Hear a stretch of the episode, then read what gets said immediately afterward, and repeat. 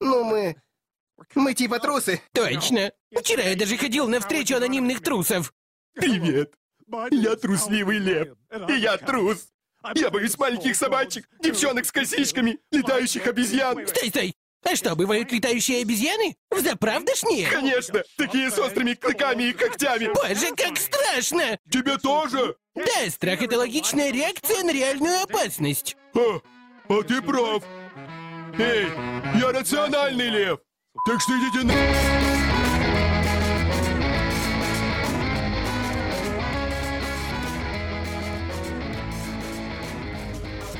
Всем привет, это подкаст «Деньги Джоули Драконы». Здравствуйте. Здравствуйте, Никита. Здравствуйте, Алан. Мы давно не вспоминали наш барабан случайных тем. Мы забыли, что принцип, по которому мы выбираем каждый раз что-то, о чем нам интересно рассказать, по абсолютно э, абсолютно случайным образом это происходит. Мне вот захотелось рассказать о том, об этом. Ну, наверное, это еще, конечно, соотносится с повесткой, которая там как-то вовне случается. Но тем не менее, Да, Сегодня- вы, вы- выпуск про, э, например, там, про Лавкрафта, да, или про викингов, или про Гильгамеша, очень в повестке прям вообще. А с ну наоборот, это скорее, истоки. вневрем- вре- вневременные. Не, вы, вы наверное, все-таки забываетесь. Э, Вот э, недавнее интервью, которое нашумело, прогремело на весь мир, там же тоже, казалось Ну, не бы, то, что оно, не- ты- оно еще не закончило греметь и шуметь, оно еще гремит и шумит. Там тоже с 9 века все начинается, а вы видите к истокам ведете. Нам, нам, кстати, с вами не хватает вот впереди. эту вот цепочку провести, связь, Нам, нам не хватает пока системности, и нам не хватает пока глубины, да. Мы пока еще так глубоко не копали и, и так системно не подходили к Не, вопросу. ну мы, по-моему, до нашей эры уже дошли. Вот как раз темные века, то, что Ну, пока, по- по- пока до, по-настоящему до большого взрыва не добирались, поэтому надо бы, надо бы добраться. А о чем сегодня? А вам знакомо такое понятие, как полимпсест? Это не А. э, постыдная сексуальная практика, сразу предупреждаю. Полимсест это, наверное, какой-то друг э, Геракла. Или так, да. Полимпсестом называют э, рукопись, э, по крайней мере, раньше называли, во времена, когда писали на пергаменте. э, называли рукопись, которая уже была в употреблении. То есть рукопись, на которой что-то написали, а потом соскоблили это и начали опять писать, потому что пергамент штука дорогая, и часто пищих, пищих материалов не хватает. Но что для нас важнее, так это то, что в современном мире э, можно под этим полимпсестом вообще всю культуру понимать. Потому что то, на чем базируется культура, в которой существуем мы, а, она до конца не исчезает, э, на нее что-то наслаивается, что-то, что-то из нее истирается и многократно копируется, там что-то додумывается. В результате мы за что не возьмемся, все вот собой представляет этот в каком-то смысле полимпсест. То есть полимсестом можно назвать абсолютно все. Я правильно понимаю? Картину, э, музыкальное произведение. Нет. Ну ты понимаешь, к чему же я веду, наверное? Э, Ну, поэтому я задал такой Ну, то есть, вопрос. если, если мы берем какое-то произведение музыкальное, э, живописное, архитектурное, оно не само по себе существует. а Оно существует на э, каких-то на основе чего-то, что было раньше до него. То есть какой-то архитектурный стиль, допустим, появился не сам по себе, а на основании тех стилей, на пе- переос- переосмыслении тех стилей, которые были до него, и мы их можем уловить в нем. Точно так же и тут. Так вот к чему я? Я к тому, что мы сегодня будем обсуждать. Мы сегодня будем обсуждать в какой-то степени русскую традицию заимствования и адаптации западных произведений. Мгм. Я вот сейчас загуглил слово полимпсест и нажал картинки. Да, там какие-то рукописи старые есть. Ну вот выскобленные пергаменты, да. В предложенных вариантах мне выпало полимпсест алкоголизма. Алкогольный полимпсест. Но это что-то, по-моему, не из этой оперы. Ну ладно. Вообще в русской литературе дореволюционной и в литературе СССР, то есть немало было книжек, которые э, при ближайшем рассмотрении оказываются адаптацией там иностранной литературы какой-то. То есть, по крайней мере, в 20 веке, там, еще до середины 20 века, в первой половине, это и доктор Айболит, который Корней Чуковский адаптировал с э, доктора Дулитла э, Хью Лофтинга, и, соответственно, «Золотой ключик» Алексея Толстого, который не- нетрудно догадаться, э, проистекает из Карла Колоди из Пиноккио, ну, с приключений Пиноккио. Винни-Пух Бориса Захадера, который в действительности не Бориса Захадера, а вольный пересказ Алана Милна. Ну и даже старик Хатабыч, как выясняется, это не сам по себе старик Хатабыч, который там выдуман Лазарем Лагиным, а он существовал еще в, в виде э, во-первых, сказок с «Тысячи одной ночи», одной из сказок, э, сказка о рыбаке, а во-вторых, у английского писателя Томаса Энсти Гатри «Медный кувшин». То есть, в принципе, это такая штука, которая, конечно, не только в России распространена, всякие заимствования, пере, переосмысления, пересказывания. Я, собственно, не просто так э, про этот полимпсест вспомнил. Э, есть такая информация, что там одной история о Золушке, ну, классическая история там о девушке, которая там из грязи в князи выбилась случайно. Э, там несколько сотен версий существует, и вроде как самая старая китайская под названием Йосянь, э, где-то около полутора тысяч лет назад появилась. Там просто вместо волшебницы девушке помогает э, рыба, но мачеха там туфли и все такое, это там присутствует в той или иной степени. Вот. Но мы не будем сильно вдаваться в этот анализ мировой и советской, и российской э, дореволюционной литературы. Нам интересна сегодня одна история. А, повесть Александра Волкова «Волшебник изумрудного города». Вот так вот внезапно. Которая вместе со всеми своими продолжениями, в общем-то, одна из любимых книжек детства у меня. В ней, на ней вырос и хорошо знаю. У меня почти все книжки из этой серии есть. э, И, в общем, не только она нас сегодня интересует, но и первоисточник. Удивительный волшебник страны Оз Фрэнка Баума. Американская книжка. Вот о них сегодня и будем и говорить. Что, Неожиданно, откуда, что откуда проистекает и э, что, что в чем коренится. Сегодня не будет никаких э, тамплиеров, никаких э, проникновений взаимных между собой, глубоких там до, до, до теории большого взрыва. Сегодня вот постараемся просто поговорить о, о книжечках, да. Такая истерика Хабер, а, профессор русского языка в, в штате Нью-Йорк в Сиракузском университете. Вот она книжку написала «Страна Оз за железным занавесом», интересную.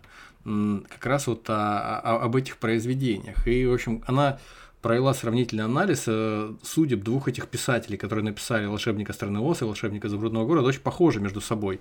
Оба, ну, не то что очень, ну, довольно похожи. Э, Оба, несмотря на то, что первоисточник появился в 1900 году, а, собственно, наша адаптация отечественная появилась в 1939, 1939, а, тем не менее оба писатели начали свою э, главную книжку в возрасте хорошо за 40, и плюс к тому не были профессиональными писателями.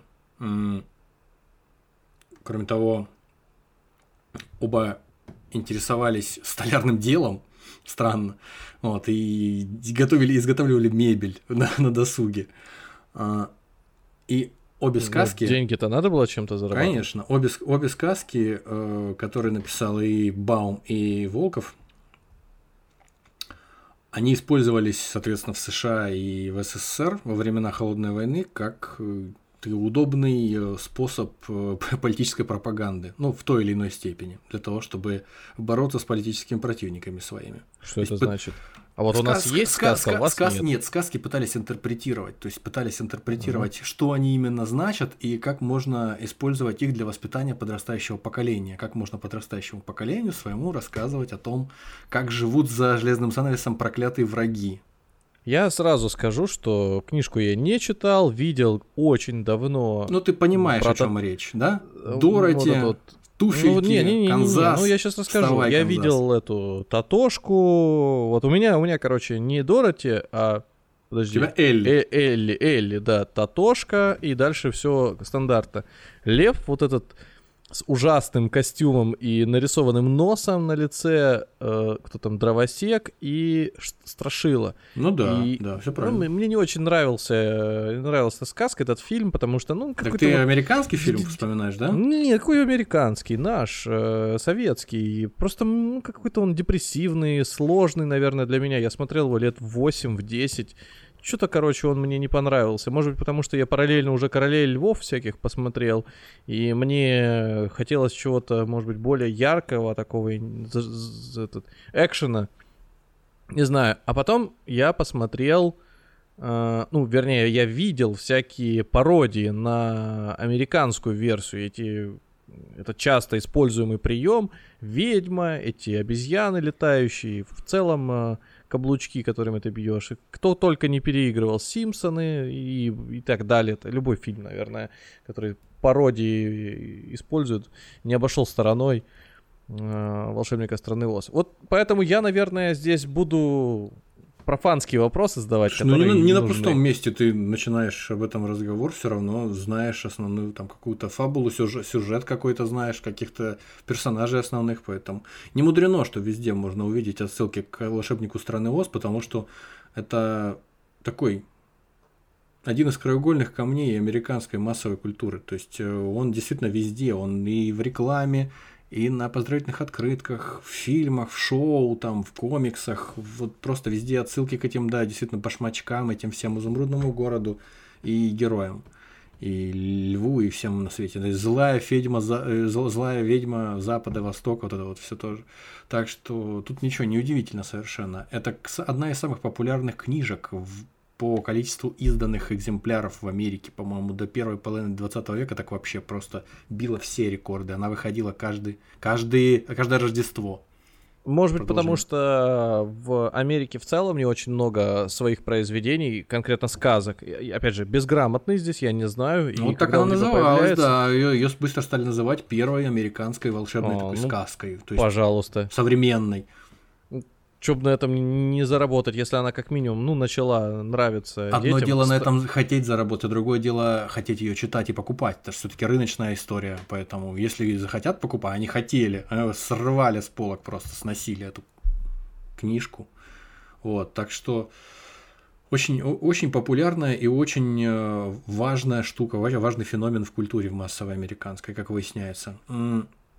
Я-то знаком, конечно, по советской адаптации э, и, в общем-то, слышал, что существует Дороти, существует там вся история изначальная, но знал, э, естественно, в основном по по адаптации Волкова. Волков, кстати говоря, когда выпустил эту книжку, тоже очень популярной стала в советском лагере. Ее, ну, там, конечно, не рыночные были условия распространения, но, по крайней мере, по там, оч- очередям, заявкам, которые люди давали на то, чтобы получить в библиотеках эти книжки там по Советскому Союзу, можно там косвенно судить, что это была очень популярная история тоже. Вот, и там тоже сотни тысяч экземпляров во все стороны Советского Союза, на все языки переводились, ехали там и в э, ГДР, и в Узбекистан, и везде, куда только не. Вот, так что, собственно говоря, ну, начнем, наверное, мы все-таки с первоисточника, э, потому что вот так, если бегло пробежаться, я вот бегло пробежался и по первоисточнику, и по, собственно, по волшебнику изумрудного города. И так вот, первое впечатление по сюжету плюс-минус э, одно и то же. Сразу надо сказать, что и волшебник страны Оз, и волшебник изумрудного города это только первые книжки, самые популярные и самые лучшие, как считается, самые классные во всех в, в той или в другой серии, вот о которых мы говорим. Но и тот, и другой автор написали серию. Это, кстати, тоже их роднит. Они не хотели писать серию книг, но за счет один за счет того, что э, рынок этого требовал хотелось денег зарабатывать, стал писать дальше, и у него были проблемы с деньгами, ему просто выхода не было. Это про Баума, я говорю, Фрэнк Баум.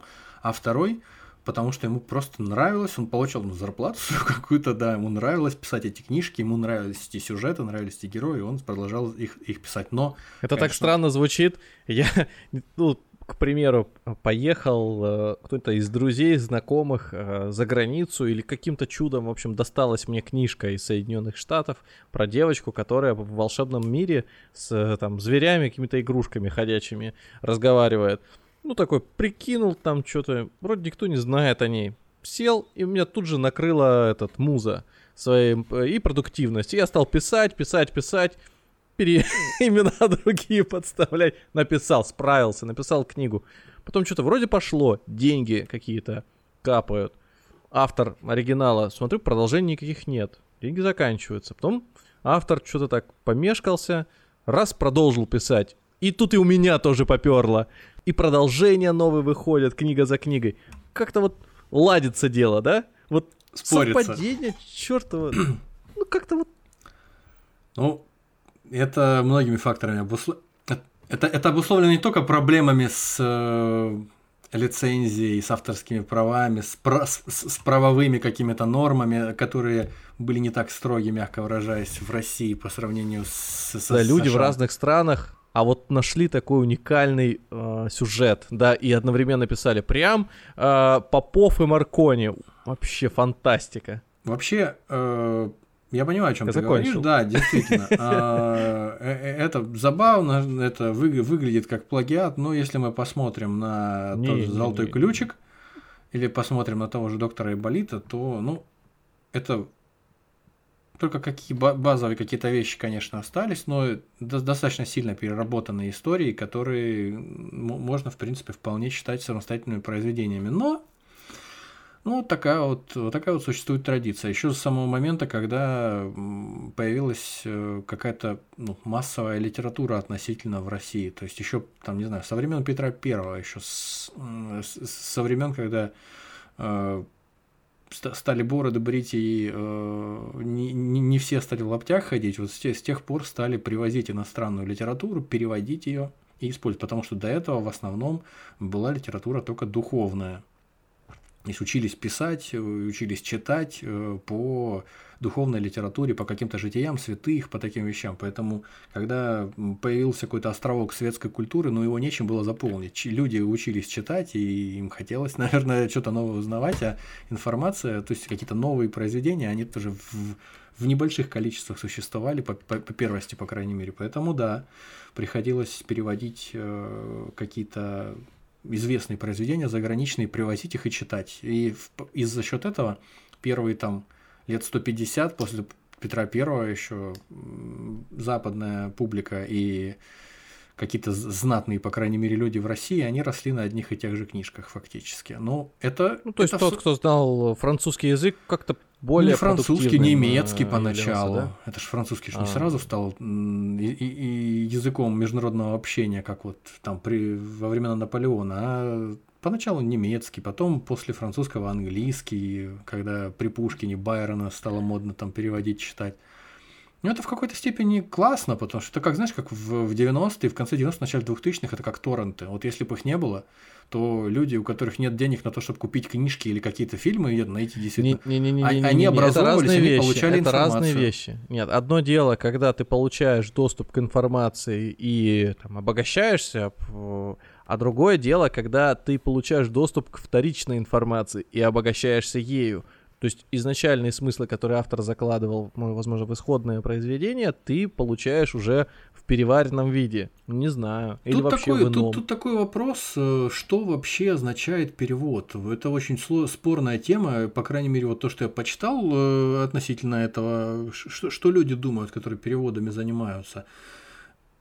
Невозможно перевести, но это в принципе так вот, ну, даже на уровне здравого смысла, по-моему, базово понятно, что невозможно перевести с одного языка на другой, особенно если это не родственные языки, если это разные культуры, невозможно перевести Мгм. буквально, потому что даже слова, оттен... даже похожие слова, которые значат, должны значить одно и то же, они в культуре имеют какие-то, ну, схожие, но разные оттенки, поэтому любой перевод – это в какой-то степени адаптация.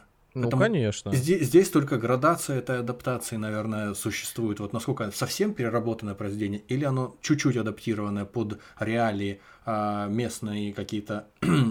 Просто в противном случае ты тоже вот задаешь вопрос, как можно сравнивать такие вещи, а, прочесть первоисточник и прочесть адаптацию. У людей выхода нет.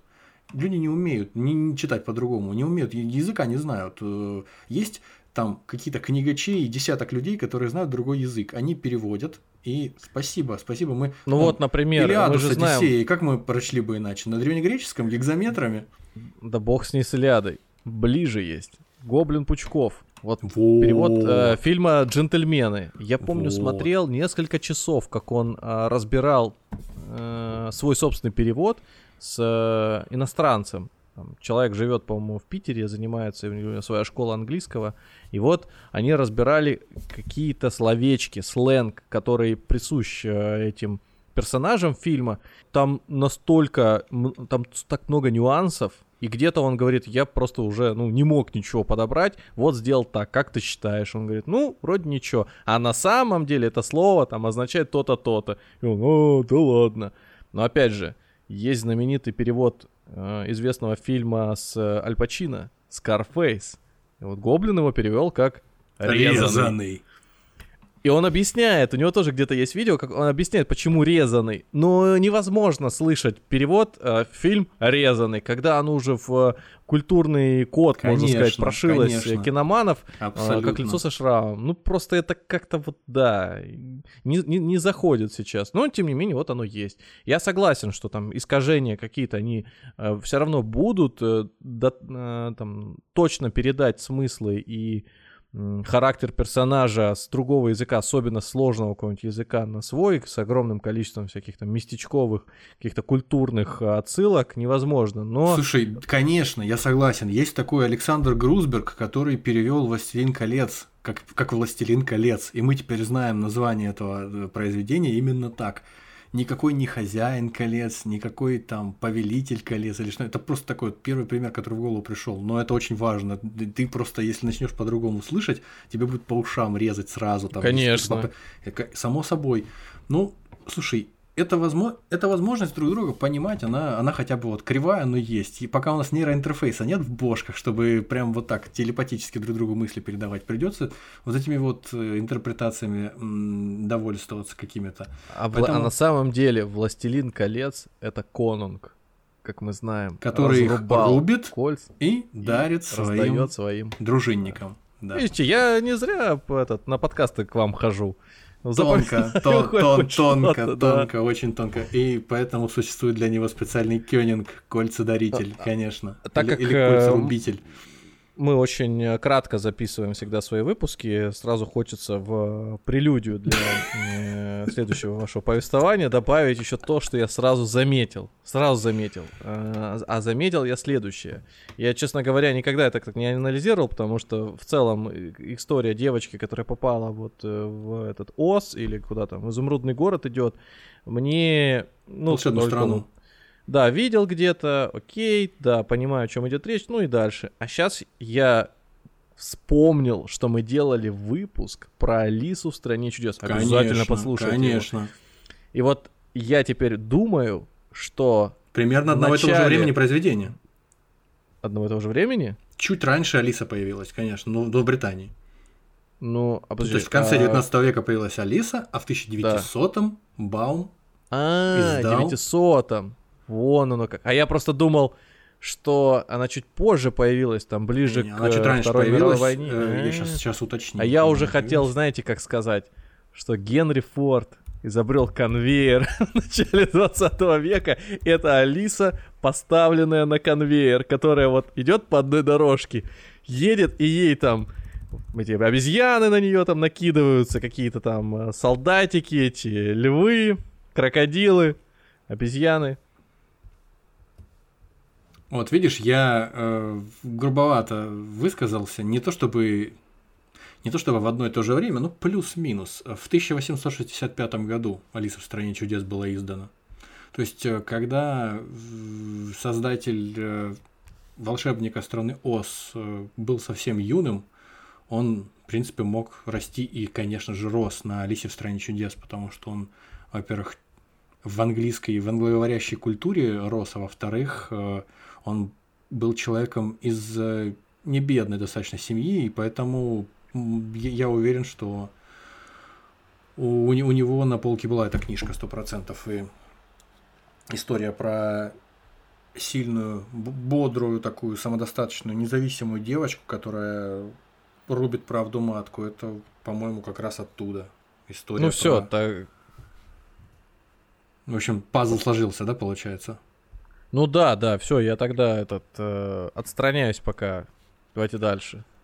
М, В общем, никаких, как будто бы по собственным воспоминаниям Баума, не было никаких э, глубоких идей э, создать какую-то великую книгу. Просто книга родилась из истории, которую он своим детям рассказывал. м, Просто вот э, выдумывал и рассказывал. Детям весело было интересно. И вот он решил ее обернуть в такой формат книжки, и в результате все у него получилось. Просто такая милая, наивная сказочка э, о том, как э, дружба и там самоотверженность какая-то, целеустремленность преодолевают все преграды.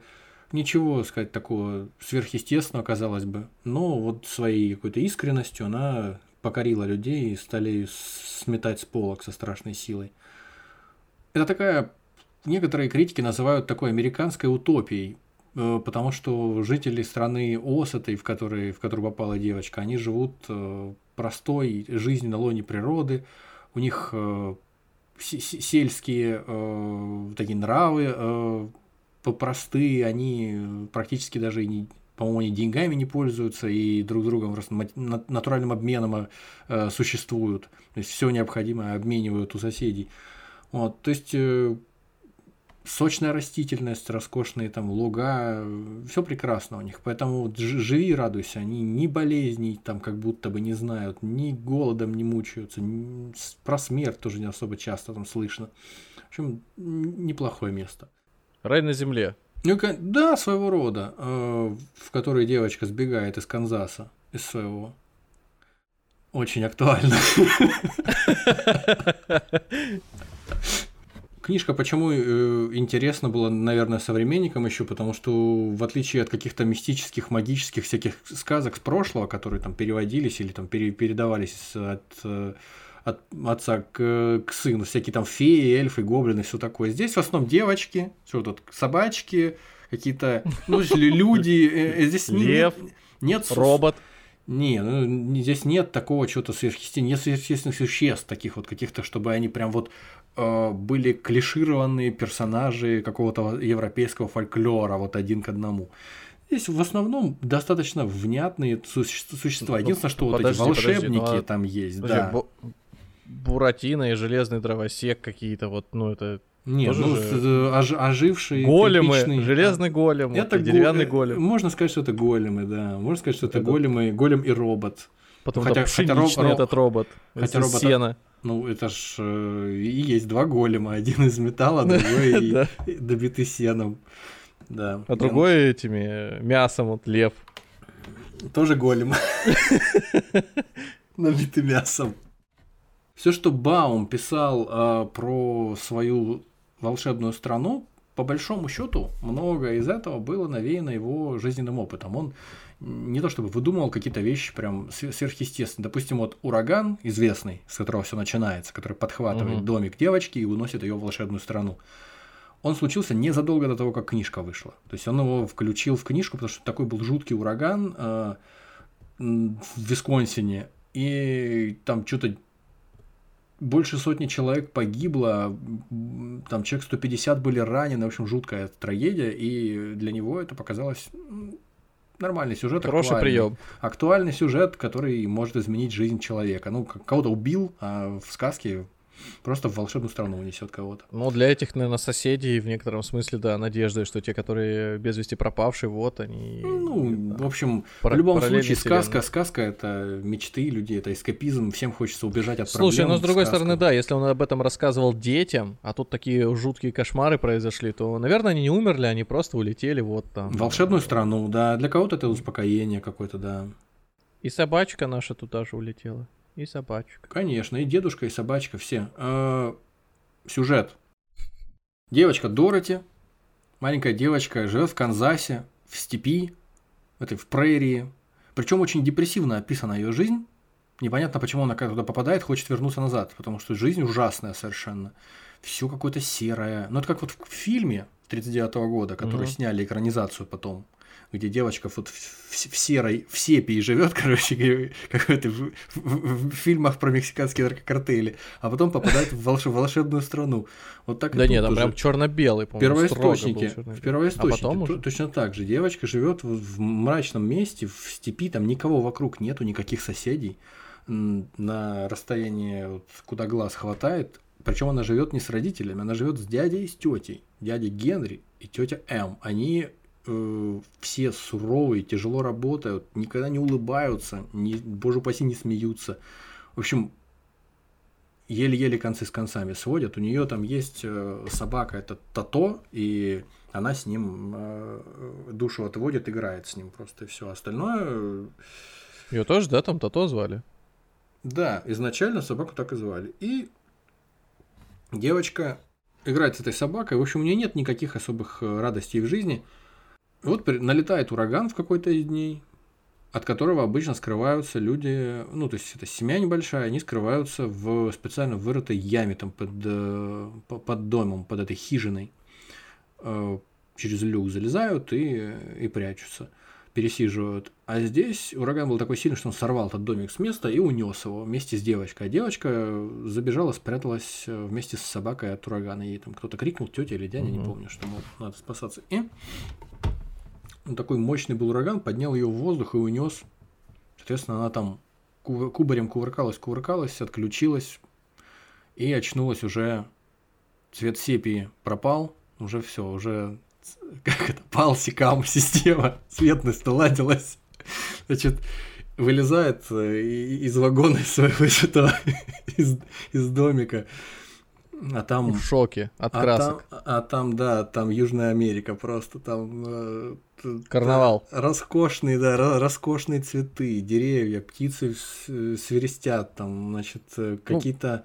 э, Ну, почему Южная Америка? Она Луга. же из Штатов, она в Советский Союз попала, все красиво, ярко, попала- пионеры ходят. Попала в Ленинград, да. Да. Короче говоря, не, ну тут э, описывается сразу, да, что это типа страна Все же волшебная. счастливыми... Вот Она попала, знаешь, это в советский фильм, вот это, где все радостные, Фильм, по она, поп- она попала, она попала в фильм «Кубанские казаки», да. Где казаки по станице ходят и это, э, рояли прицениваются, рояль надо купить, пошли купим. А в магазине рояли продают, их там 10 стоит, выбирай. В простой казачьей станице. Вот. Мы как люди с На юга 15 человек. знаем. Да. Э, В общем, выходит она из домика, встречается с какими-то коротышками, с местными жителями, волшебными, которые выглядят как амиши, в высоконечных шапках, с бородами. И какая-то бабка их возглавляет, какая-то, как выясняется, волшебница. Волшебница севера. Там, значит, четыре стороны света на этой э, земле. Сразу, значит, ее посвящают в ход событий, в то, как обстоят здесь дела. Здесь, значит, э, ты в волшебной стране. Она поделена на четыре четверти. По центру изумрудный город, типа как Мгм. столица. Ну нет, ну просто изумрудный город. Город, горо- город-государство. Вот, а четыре четверти принадлежат э, четырем волшебницам. Север и юг за хорошими волшебницами, за добрыми. Добрая э, волшебница с севера, добрая волшебница юга.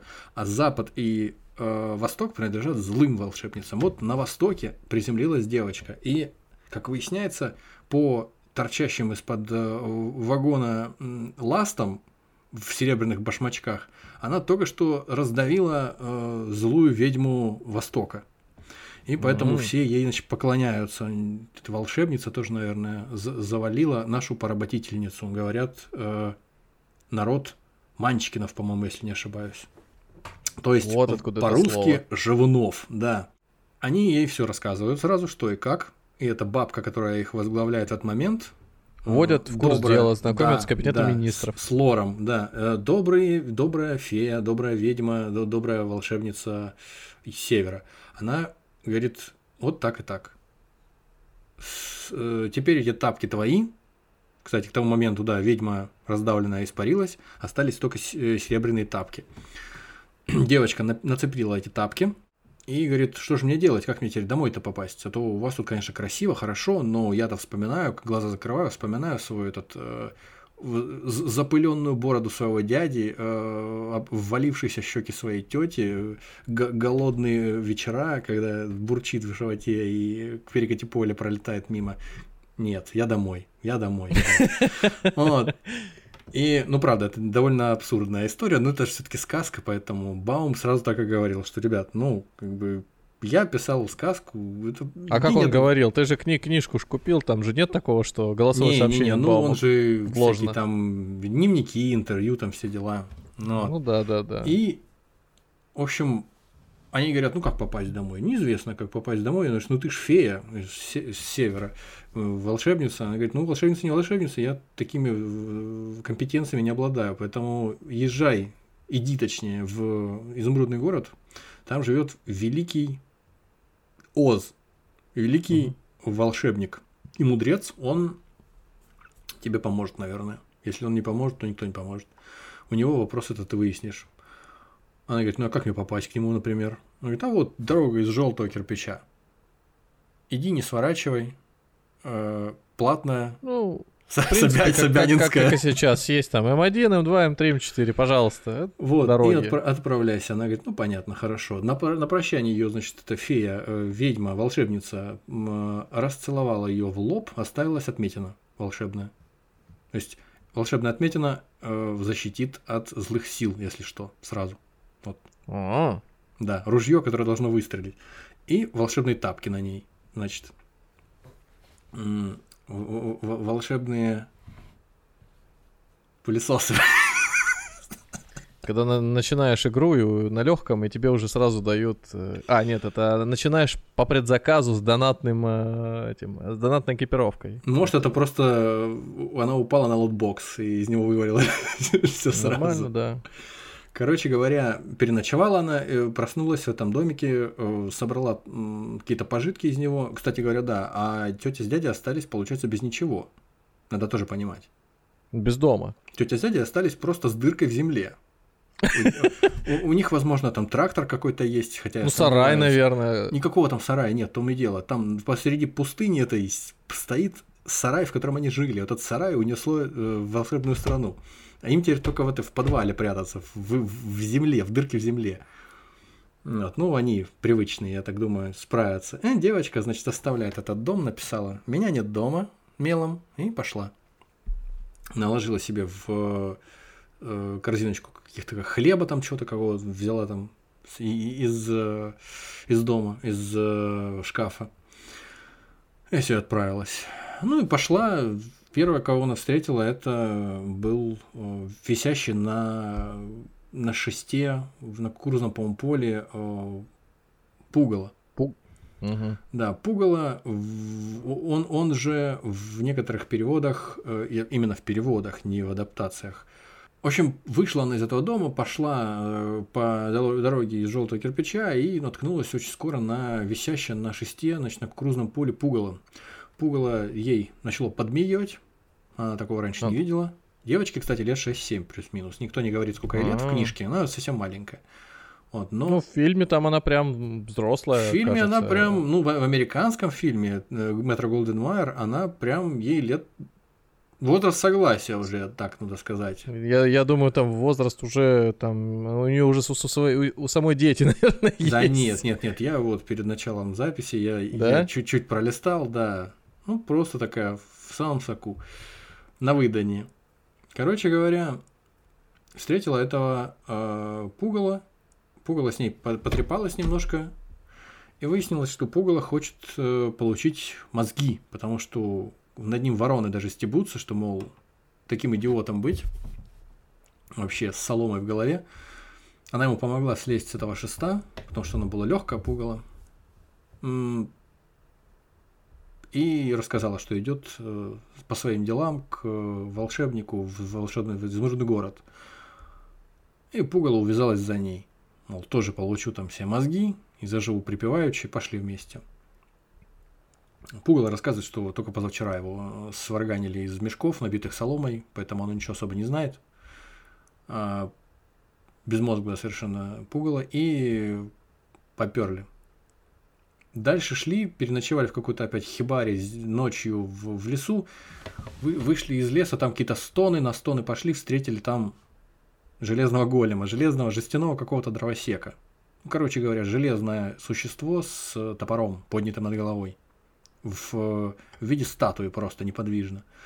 Мгм. А, попросил масленку взять там в хижине, смазать его, смазали его, ша- шарниры, он там разошелся и рассказал нам свою историю, что на самом деле он человеком был.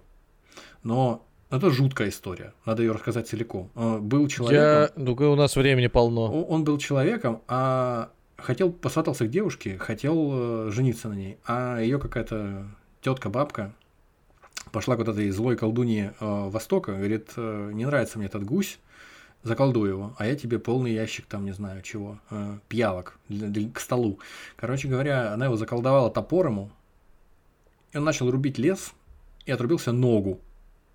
Ну, Ой. на- самом деле это детская сказка. Вообще хорошо, мне понравилось. Отрубил Не, себе ну ногу. тогда времена И были другие, не, люди по- посуровее. мне понравилось, и я сразу понял, какое это огромное несчастье. Потому что я знал, одноногому человеку никогда не стать хорошим дровосеком. Сказал он. Он пошел к кузнецу, ну, видимо, на, на одной ноге. И кузнец выковал ему ногу из железа. Э, Это мне напоми- напоминает э, этот самый третью часть э, трилогии, ну, современной трилогии Звездные войны. Когда без анестезии Анакину Скайуокеру присобачили ноги, руки железные к этим к обрубкам, и все, и он уже, в принципе, спокойно себе щеголяет. Без, без, без анестезии, без обработки какой-то, без,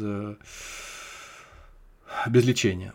Прям сразу Ну, заковали. вы понимаете, что там в далекой-далекой галактике было. В общем, одним словом, эта вся история повторилась опять. Он на железной ноге пришел рубить лес через какое-то время, ему волшебный топор отрубил вторую ногу.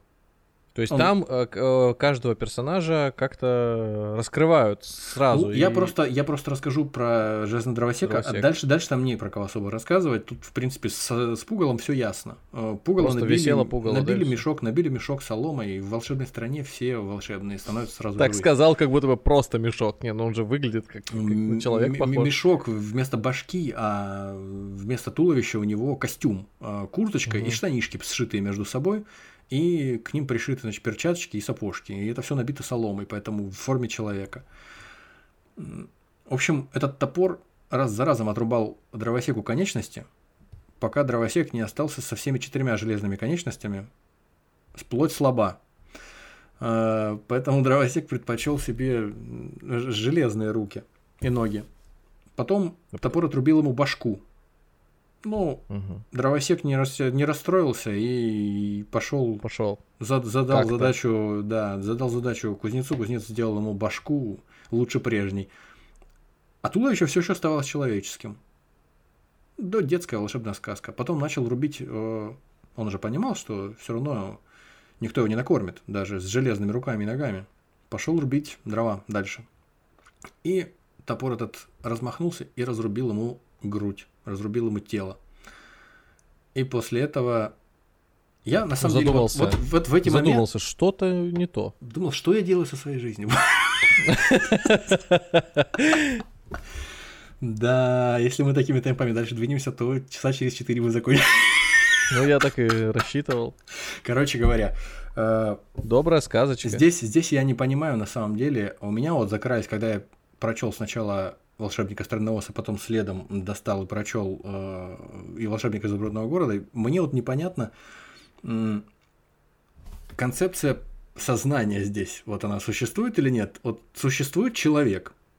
У него Мгм. потом отпадают ножки, ручки, ладно, хрен с ним, у него отпадает туловище, у него отпадает голова, все это заменяется.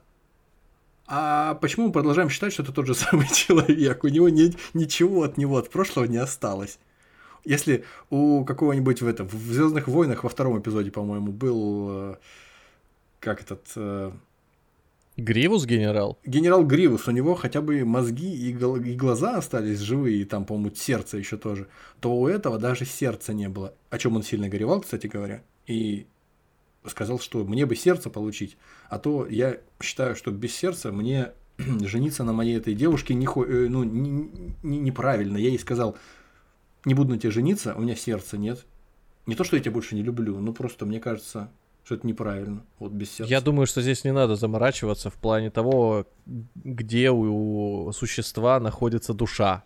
Вот она, не то, что значит, душа, находилась сознание, как... сознание. Ну, сознание. Оно Ну, где-то точно, вот точно так же, точно таким. так И в это облачко... пугало какая огородное разница? точно так же. Вот Ну, огородное пугало. вот Вот. В, Это- моме- это в, всего моме- лишь- в моменте там случались всякие истории с огородным пугалом, оно его разрывали на куски, вылетала солома во все стороны. Потом вместо старой соломы новой соломы набивали, но у него хотя бы оставался костюм старый. То есть в нем некая идентичность его. Я думаю, это не важно. Вот представь, Потом что все тучки, него- нет, у смотри, него- все, вот есть тучки У него просто. В дождь эту тучку, лицо накрашенное. Тоже накрасили новое лицо, это все то же самое существо. Ну, то есть я это- говорю, вот э, ты я неправильно задавать- понимаешь. Я люблю задавать взрослые вопросы, анализируя детские сказки. Это непродуктивно, это не конструктивно, поэтому... Я тебе даю ответ. дальше. Есть тучки. Вот, э, тучки это сознание какое-то. И в эту тучку ты загружаешь кости, металл или что-то еще. Вот оно приобретает форму. Все. Вот тебе, пожалуйста. В общем, дальше едем. А, Дровосек увязался с ними, сказал, во-первых, я железный, во-первых, я с топором, я как бы явно полезнее, чем э, это пугало. Пугало вы взяли, меня тоже берите. Ну, Как судя бы- по его истории, он, Чу- если и будет кого-то бить, то т- только себя. Чувак с топором, ну, типа, все испугаются, просто скажут, это тот чувак, который себе даже руки-ноги отрубил, просто настолько суровый. Да, это он, ну тогда проходите. В общем, он захотел получить у волшебника сердце. Волшебное, естественно. Лучше прежнего. Увязался с ними и пошли дальше. В общем, они шли, встретили последнего члена своей группировки, э, льва, который вылетел на, на лужайку и в какой-то момент и разметал их всех во все стороны и бросился на пса. А девочка не испугалась, набросилась на этого льва и дала ему в нос. Что-то исцарапала ему нос. Говорит, ты что творишь? На маленького пса бросают, только трусы. Ты вообще, у тебя душка, говорит, нету. Говорит, ты что вообще твой? Он говорит, я и правда трус. Я вот, я все время это в себе подавляю, но не могу это скрыть полностью. Она говорит, откуда ты знаешь, что ты трус? Ну, говорит, вот не знаю, вот как-то я вот, такое у меня ощущение, будто бы я недостаточно, недостаточно храбрый. Она говорит, ну, что могу сказать? Пошли с нами в, э, к волшебнику. Э, Он говорит, а что, он мне смелости моей при- поприбавит? Он говорит, вообще легко. А вот Она, точнее. подожди, вот пока мы сейчас к, этот, э, к волшебнику все еще идем, вот ты сказал в самом начале, что через эти произведения можно делать, э, ну, у- управлять толпой, условно говоря. Как это про- пропаганда? Управлять толпой какую-то пока еще не из чего, еще рано. Вот, я еще говорю, здесь того хоть, хоть что-то пока есть, на что можно Толпой управлять сказать, пока вот рано. это- Ну, слушай, как минимум, у нас только что была злая колдунья, которая репрессировала целую расу, э, целый народ э, манчкинов. Да пока еще ничего не Девочка понятно, прилетела, раздавила эту колдунью. Э, то есть манчкины освобождены. Мы не знаем. Может Жак быть, ты это все было во благо. Что значит репрессия? В чем они заключались? Она им что-то деньги раздавала, и они от этого жаловались? Не Короче знаю. говоря, мы пока еще идем в изумрудный город. Мы пока еще не, не знаем, чем здесь э, можно на массы влиять в этой Пока истории. четыре группы населения есть. Дети, подростки, да. Э, Я посмотрел, кстати, этой девочке 16 лет было, актрисе, когда этот, э, Вполне тянет. Такая. Вот. Потом э, дровосеки это металлурги, значит, э, промышленность. Дальше чучело, пугало это Аграрный сектор. сельхозники. Да, аграрный Агра- сектор. Это аграрий. Лев. Лев это... М- Мясомолочная промышленность. Да, вот, ну, казалось бы, собрали всех. Дальше, как и Всех вот, про- Собрали всех промышленников. да, вс- все есть. И то, как они себя ведут. Несколько опасливо, да, э, мясомолочка э, в США себя чувствовала. Гораздо более уверенная промышленность.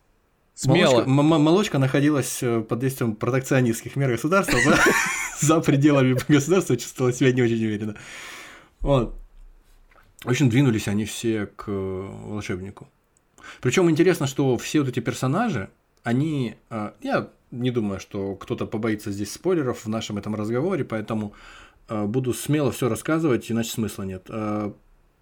Очень странно. Вообще, на, на это, видимо, расчет был, естественно, что все эти участники группировки, они все рассказывают о том, что у них чего-то нет, а своим всем поведением они доказывают, что на самом деле есть, они просто не отдают себе в этом отчет, по всей видимости. Потому что когда Дровосек говорит, что он бессердечный, бесчувственный, и у него нет сердца, и вот ему невозможно жить, он как бревно теперь. А Пугало говорит, что у него нет мозгов, и он тупой, а Лев говорит, что он Мгм. трусливый. Когда они начинают двигаться э, и попадают в передряги, то это совсем иначе оказывается, совсем наоборот. Потому что когда происходит э, какая-то история и требуется решение найти, все начинают тупить, а Пугало ведет себя как Стивен Хокинг, просто сразу я знаю, что надо делать. Там мы переходим через овраг, там овраг невозможно перелететь, переси- пере- перебежать. А, лев здоровый, он может перепрыгнуть овраг, давайте мы по очереди на нем челночным способом попереезжаем все, он будет нас перевозить по одному. Мгм. Лев говорит, ну я попробую, а кто первый? Э, Он говорит, я первый, потому что если вдруг ты не долетишь, прыгнешь, то я не разобьюсь. Он говорит, ну как бы я-то тут разобьюсь. Ну ладно, окей, я согласен.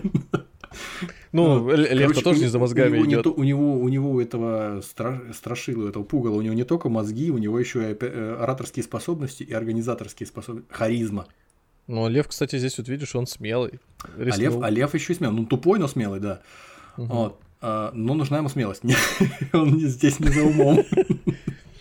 Вот, Кстати, общем, а не, не- не- было там никого, кто, ну, как минимум две вещи какие-то решил бы, рискнул бы. Они не, риск- они не рискнули просить о разных вещах, да, о многих, потому что, ну, пусть хотя бы одну даст, тем более он ничем не обязан, волшебник этот. Ну, Мгм. Тем более еще все о нем рассказывают, что колдунья, добрая колдунья Севера сказала сразу, что этот э, волшебник, чара- чародей и Оз, он сильнее всех нас вместе взятых волшебниц остальных. Всех четырех. Мгм.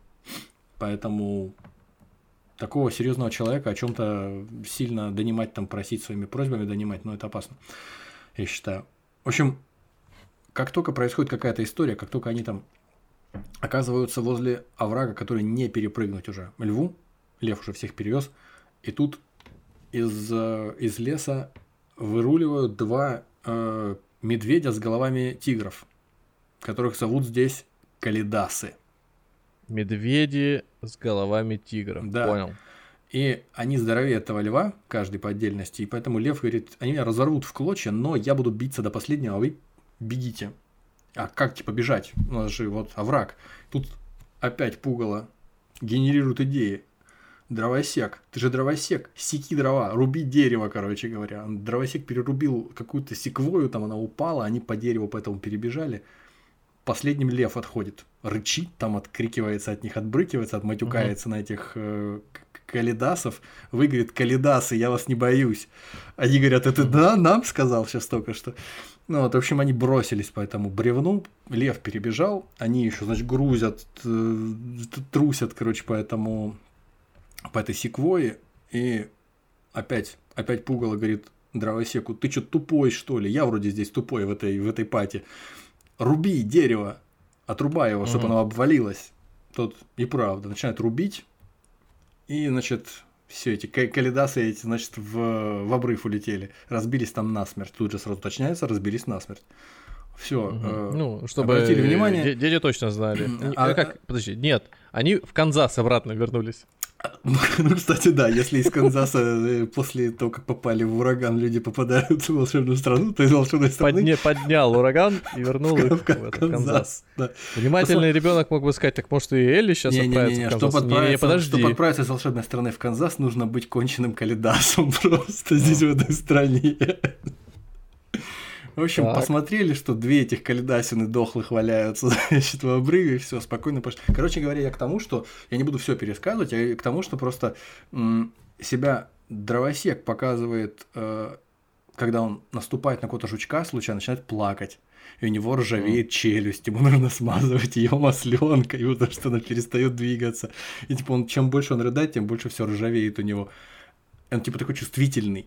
А сам расскажет, что он бессердечный. Лев тоже храбрость проявляет, несмотря на то, что говорит, что он трусливый. А Пугало постоянно всякие идеи классные генерирует, хотя рассказывает всем, что он тупой. Ну Вот. Ну, в общем, идея здесь, видимо, в том, что просто ребята в себя не верят.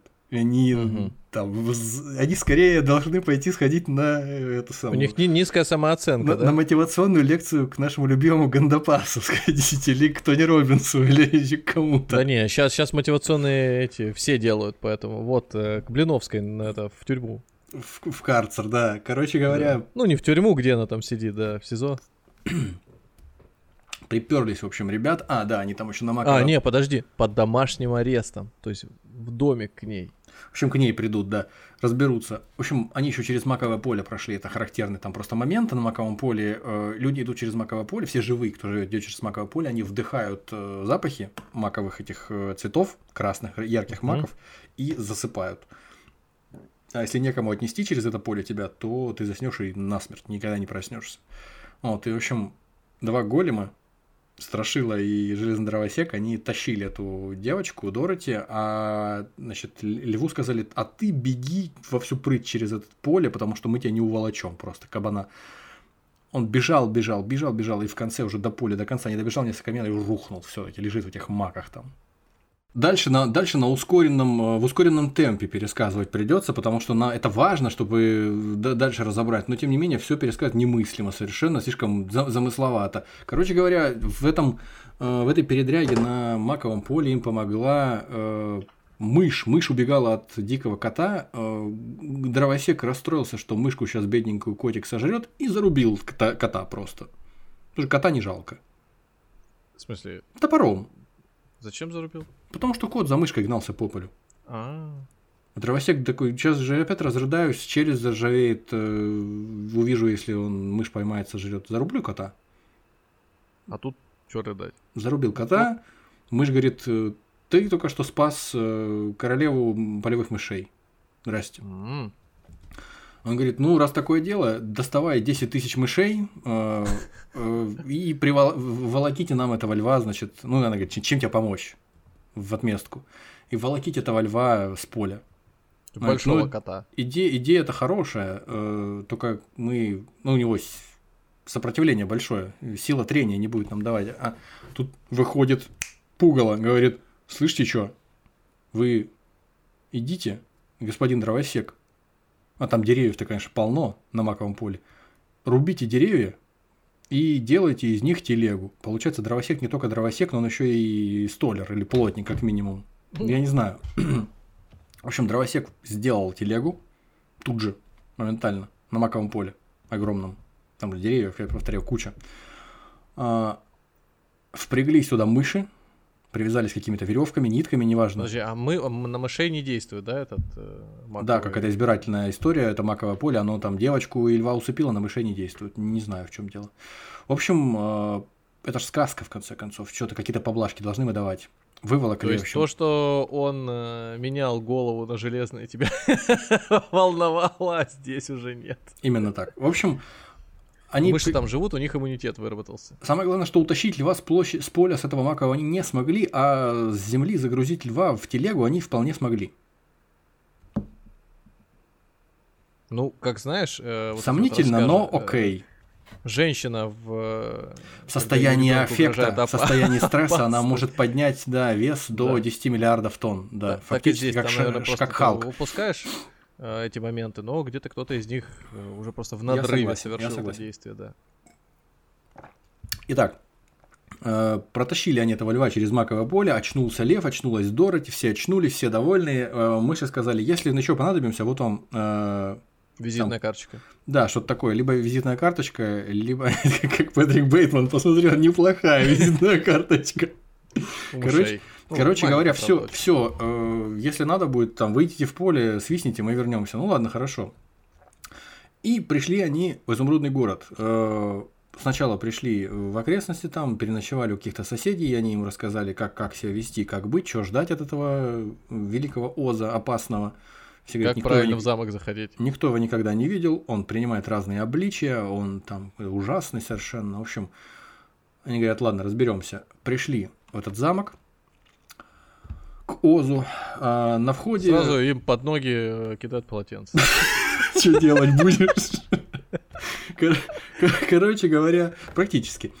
Значит, а им страж ворот говорит, «Э, просто так не пройдете, надевайте очки. Распоряжение э, великого Оза очки с застежкой на затылке, там, чтобы никто снять не мог, потому что иначе выжите себе всю сетчатку. Ну, ну, ладно. замок, там, реконструкция, все, да, сварка все, работает. Все, все, на, все надели, э, лев, пес, все, все, все, в, очках. все в очках. Пошли. То есть даже вот этот мал- маленький вот этот Татошка тоже в очках. Тоже в очках, все в очках. Нормально. Э, и, и, и пошли туда, значит, к этому Озу. Через день он их принял по очереди, и каждому из них предстал в виде какого-то нового чудовища. Кому-то в виде mm-hmm. башки огромной на троне сидящей, без ничего больше, одна башка с ушами. Кому-то красивая женщина, кому-то огненный шар, кому-то чудовище там с десятью а, глазами. А Татошки он кем пристал? Татошку никто никуда не приглашал. А, короче говоря, Татошка, кстати говоря, здесь даже ничего не говорит.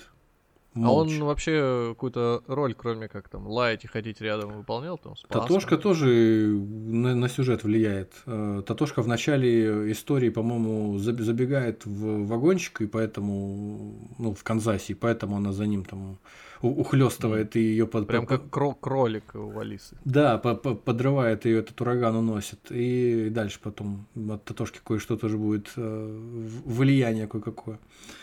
А, в общем, когда Великий Ос узнал, что эта банда, точнее сама Дороти, э, убила злую ведьму Востока, она сказала, я не убивала ее, просто я приземлилась на, на этом домике случайно, с чем обстоятельств, самооборона. А он говорит, что вам нужно? Они ему рассказали, что, что они ничего не хотят от него. Он говорит, я просто так ничего не делаю. От вас мне нужна сущая безделица. Э, Идите и убейте злую ведьму Запада, чтобы не осталось больше зло- злых ведьм в этой стране. Нормально. А девочка говорит, Дороти говорит, я не хочу никого убивать. Как будто бы это, знаешь, это Лига Справедливости. Просто она реально может, но только что говорила, что этот домик упал. уби- Я не хочу никого убивать. Не, Говорит, ну, тут же несчастный случай произошел. Она говорит, вообще- ну, мне зато с не- мертвого человека ве- вещи подняла сразу. Мне не принципиально. Что хотите, делайте. Ну, в общем, с ней надо расправиться. Э, Пока это не сделаете, я вам не помогу. Он говорит, ну ладно, тварь. И, в общем, всем он это сказал в разных обличиях, но всем одно и то же сказал. Собрались они, подумали, посоветовались, ну а что нам делать? Э, Какие у нас еще варианты? И собрались и пошли в, в сторону этого э, владения этой злой ведьмы Запада. То есть они дальше вот э, вторую или какую там третью половину книги, те- третья половина хорошо звучит. Вторая, вторая часть вторая часть книги. вторая- Первая часть вторая они идут часть к книги. изумрудному городу, вторая часть Я они понял. идут валить э, злую ведьму э, И Запада. вот они вторую часть книги, как дебилы в этих очках с замком. Не-не-не-не-не, их выпроваживают за пределы э, изумрудного города и очки с них снимают. М. Все, им, им уже больше не угрожает сварка, поэтому все, все в порядке. В общем, они собираются и прут э, к злой ведьме Запада. Она спрашивает, а как мы ее найдем? Она вас сама увидит, когда вы к ней будете приближаться, а она зоркая, мол. Вот, и злая ведьма э, Запада действительно их замечает, когда они оказываются в ее владениях. Ну, ведьму Востока-то ясно, как победить. Надо на нее тяжелый предмет было. Подожди, подожди, а эту- подожди. Ведьму Востока задавили уже все. Ведьма Запада Да. здесь уже да, здесь уже непонятно. А где же обезьяна? Пришли они во владение этой злой ведьмы Запада. а, Она увидела, что чужаки, intruders, в этом самом, в, в ее владениях чужаки, и ей это не нравится. Там, как и везде в Америке, хотя это волшебная страна, но все-таки в Америке, а здесь э, действует правило, э, как этот закон, который означает там типа мой дом, моя крепость. Кто-то на мою территорию приходит, я его не, не приглашал, я могу его застрелить. Считаю до трех и стреляю из ружья. ну, В общем, она ничего стрелять не стала. У нее на подхвате сразу э, стая из 40 голодных волков. Это очень, кстати, напоминает волшебную сказку. Знаешь, вот этот классический сценарий волшебной сказки, когда да, я до этого как документалку слушал. а нет, щас, да, нет, нет, щас ну типа есть. здесь же называют современная американская сказка, там же всякие там эти железные дороги строят, там фронтир осваивают, все дела. А здесь все-таки, ну вот сюжеты классические, вот такие вот сказки. Отправляет 40 волков, стаю э, голодных волков, разорвите их в куски. Подожди, не летающих обезьян, а именно волков? Ты не спеши, не спеши. Но Ага. меры должны быть как в дипломатии, симметричными.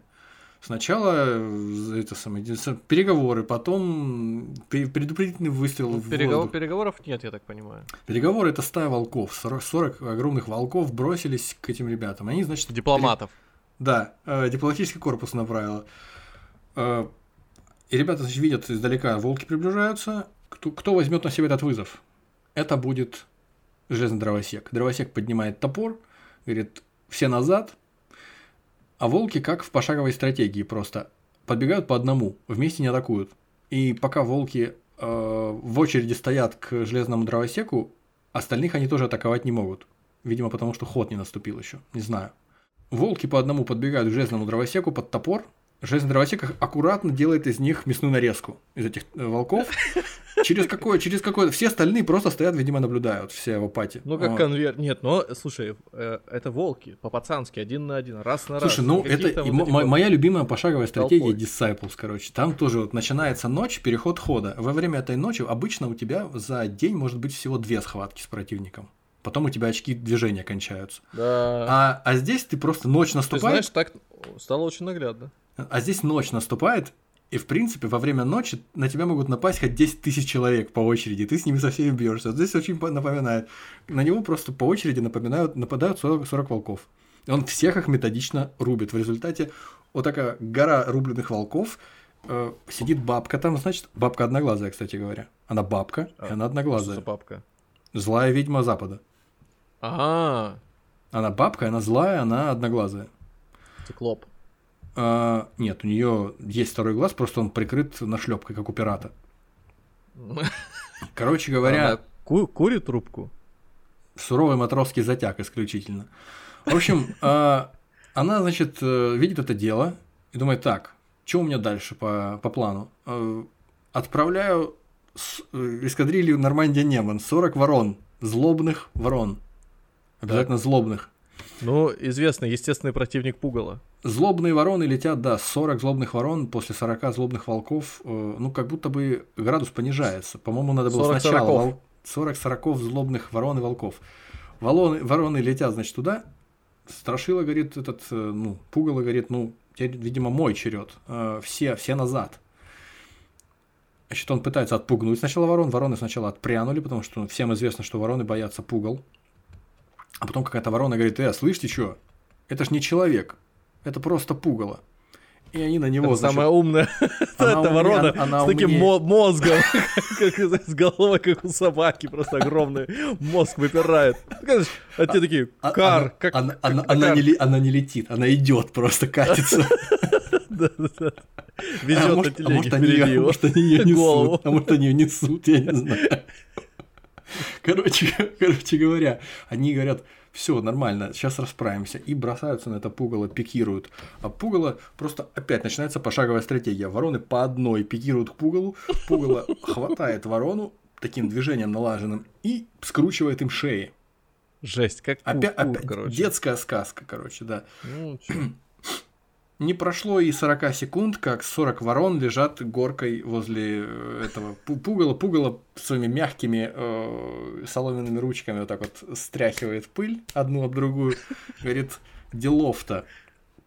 А, чё- на, на- на что вы еще способны там у себя в- на Западе? А, бабка думает, так, что у меня еще? Подумала, говорит, о, пчелы, стая пчел, злых, злых черных пчел ядовитых. Естественно, кто самый, кто самый умный в пати? Э, самый умный в группе с- э, Пугало. Пугало говорит, потрошите меня, э, потрошите меня и прячьте всех, кто из плоти и крови под моими этими потрохами, под соломой. А, ну, я не знаю, сколько в нем соломы в этом пугале, чтобы всех там в льва скрыть эту самую... Причем льва ни разу не задействовали, тоже как-то странно. Лев у них прям... Ну, Вообще ну, бесполезно. ну, ну, ле- лев куда там? Хотя он пока трусливый. биться? Ладно, короче говоря, э, засыпали псину, Дороти и льва э, соломой, чтобы, значит, скрыть их от глаз этих пчел. Страшила, значит, валяется в выпотрошенном виде, просто как тряпки э, тут ря- рядом. А, Значит, пчелы начинают жалить железного дровосека. Ломают об него свои жала, потому что в тупую Мгм. просто жалят его до результата, пока не, пока не прожалят. Пчел 40 штук было? Пчел просто стая. Просто Мгм. рой пчел, не, не оговаривается, сколько пчел. Пчелы. Они не как пч- вот в мультиках там этих э, старых э, Пчелы там, видимо, так не объединялись, не пытались кулаком его пчелы, ударить? видимо, э, мера, мерой объема измеряются, кубометрами. Там Мгм. кубометр пчел прилетел. Вот кубометр, да. Кубометр пчел прилетел, злобных ядовитых пчел. И, значит, они пообломали все свои жало об железного дровосека, а поскольку мы также точно знаем, как э, то, что вороны боятся пугал, мы точно знаем, что пчелы не могут жить без жал, после того, как ломается у пчелы жало, она тут же умирает. Э, Через какое-то Так. время вокруг железного дровосека лежит э, груда, как этих, как углей, короче, просто горелых этих Мгм. пчел. Старухи остались только рабы эти, по-моему, по-моему, мигуны, винки, по-моему. Короче говоря, она говорит, так, все собрались, в арсенал копья взяли и пошли колоть. Говорю, ну там просто сейчас только что все эти передовые видела вообще. Да, Собрались и пошли. В общем, они вышли. Лев вылетел, как рявкнул на них один раз. Они испугались, все А они э, разговаривают между собой, наверное, идут и думают, надо же как-то драться. А как драться? Они такие, ну вот я под- подглядывал, как во- волки, волки самые сильные у нас, как они бьются. По очереди. Ну, надо- себе- надо- Нет. Это по очереди под топор. Ну ладно. Короче говоря, они э, испугались львиного этого рыка и убежали, все разбежались. Прибежали к этой А, бабке, так. бабка их э, с горя там что-то достала, ремнем, по-моему, их там отстегала, что-то такое, э, отвела душу. И потом говорит, так, ну Каждого. все, мирного решения не будет, и достает, значит, ядерный чемодан- чемоданчик. Так. Достает волшебную шапку золотую, надевает с драгоценными камнями, просто потому что хочет умереть красиво. Ну да, да, да. Потому что может просто себе позволить. Короче говоря, бабка... э, Потому что они сейчас ослепнут от ее шика. надевает шапку за, э, И идет парфюмом по, по пути брызгает на себя. Без остановки. Я живу Нет. хорошо. ба- ба- ба- бабка надевает шапку, перепрыгивает с ноги на ногу и произносит какие-то за- затейливые заклинания, и прилетают летучие обезьяны. Мгм. И говорят, так, это последний э, вариант у тебя попользоваться нашими усилиями, потому что два раза ты нас уже использовал. Мы узнаем, что шапка позволяет призвать три раза летучих обезьян. А летучие обезьяны это уникальные юниты на этой карте, они, короче говоря, всех кроют просто. Это, во-первых, обезьяны, а во-вторых, летучие. Ну, сами понимаете, это просто. С ними никто не может справиться. Абсолютно. Ни лев, ни, ни дровосек, ни установки ни ничто. Здесь, здесь, здесь надо определиться сразу, как они атакуют. Это очень важно. Поэтому, возможно, и дровосек поможет. Нет, я не знаю, как, э, как, как там кто поможет, но никто не помог. Они, в общем, налетают а, а, лютой ордой. эти Убивают обезьян. Элли, А- Татошку, Она, в общем, сказала, э, бабка, подожди, бабка сказала, собрались, полетели, значит, э, похватали этих всех э, созданий, там, кто ко мне приперся, этих всех этих, э, и убить их всех. Всех убить, Ну, э, разумно. льва принести мне, я буду на нем ездить. А всех остальных убить. Говорит, ладно, хорошо. Э, Поехали, в общем, полетели, точнее, эти обезьяны, э, схватили э, железного дровосека, отнесли его куда-то в горы, вбросили его на, на скалы, он там ра- разбитый, помятый валяется, не вздышится. Схватили э, пугало, разорвали его, выпотрошили из него солому, солому Мгм. разметали А по тебя, ветру. говорит, девочка, мы накажем жестче остальных и в Канзас ее. Депортировали. Только не это. Короче говоря, собаку в руках держит, стоит и смотрит, как они этого потрошат в страшилу и э, шмотки ему разбрасывают по деревьям, развешивают, а льва связали веревками, дистанционно накидывали на него там эти веревки, увязали его, э, под- подхватили и поволокли. У них подъемная сила очень мощная, совершенно как у вертолета э, Ми-26. Короче говоря, У каждой, у каждой. у каждой, да, уволокли льва. А к девочке только, значит, сунулись, смотрят, а у нее этот поцелуй доброй феи севера на, на, на лбу. Они говорят, не, это волшебницы поцелуй, мы не можем тронуть. А потом смотрят, у нее еще и серебряные туфли волшебные. Все знают, что волшебные, кроме этой девочки, кроме Дороти. А, и, собственно говоря, мы ничего не можем поделать, мы можем только со всем уважением приподнять ее аккуратно, а собаку она тоже держит, поэтому собаку тоже не можем уни- уничтожить, и отнести к бабке. Отнесли к бабке ее, значит. И говорят, все, на этом мы с тобой разобрались и улетели. А, Все заклинания использованы, шапку можно выкидывать. а, Ну как выкидывать? Э, Денег стоит. Ну ладно. Шапка, короче, шапкой. Старуха говорит, э, теперь ты, девочка, будешь на меня трудиться, будешь у меня там убираться на кухне, все дела. Потому что она видит, что девочка наивная и не знает, что у нее волшебные тапки на ногах, и... но непонятно в чем фишка. Волшебные тапки, волшебные. В общем, убиралась она, убиралась она на кухне. э, Лев сидел в клетке, Потому что бабка сказала, ты будешь ездовым моим львом. Лев говорит, я тебя сожру сейчас просто и все. Ну, значит, будешь сидеть в клетке, пока не сдохнешь от Ничего себе голода. дерзкий какой. Я думаю, ты будешь сидеть в клетке, пока от голода не сдохнешь. То есть, а железный дровосек как Прометей там на скалах. Железный дровосек в клочья раскол. Ну, представь себе просто вот возьми какой-нибудь железный чайник и швырни его с третьего этажа. Ну, вот такой вот железный дровосек там лежит где-то. Мгм.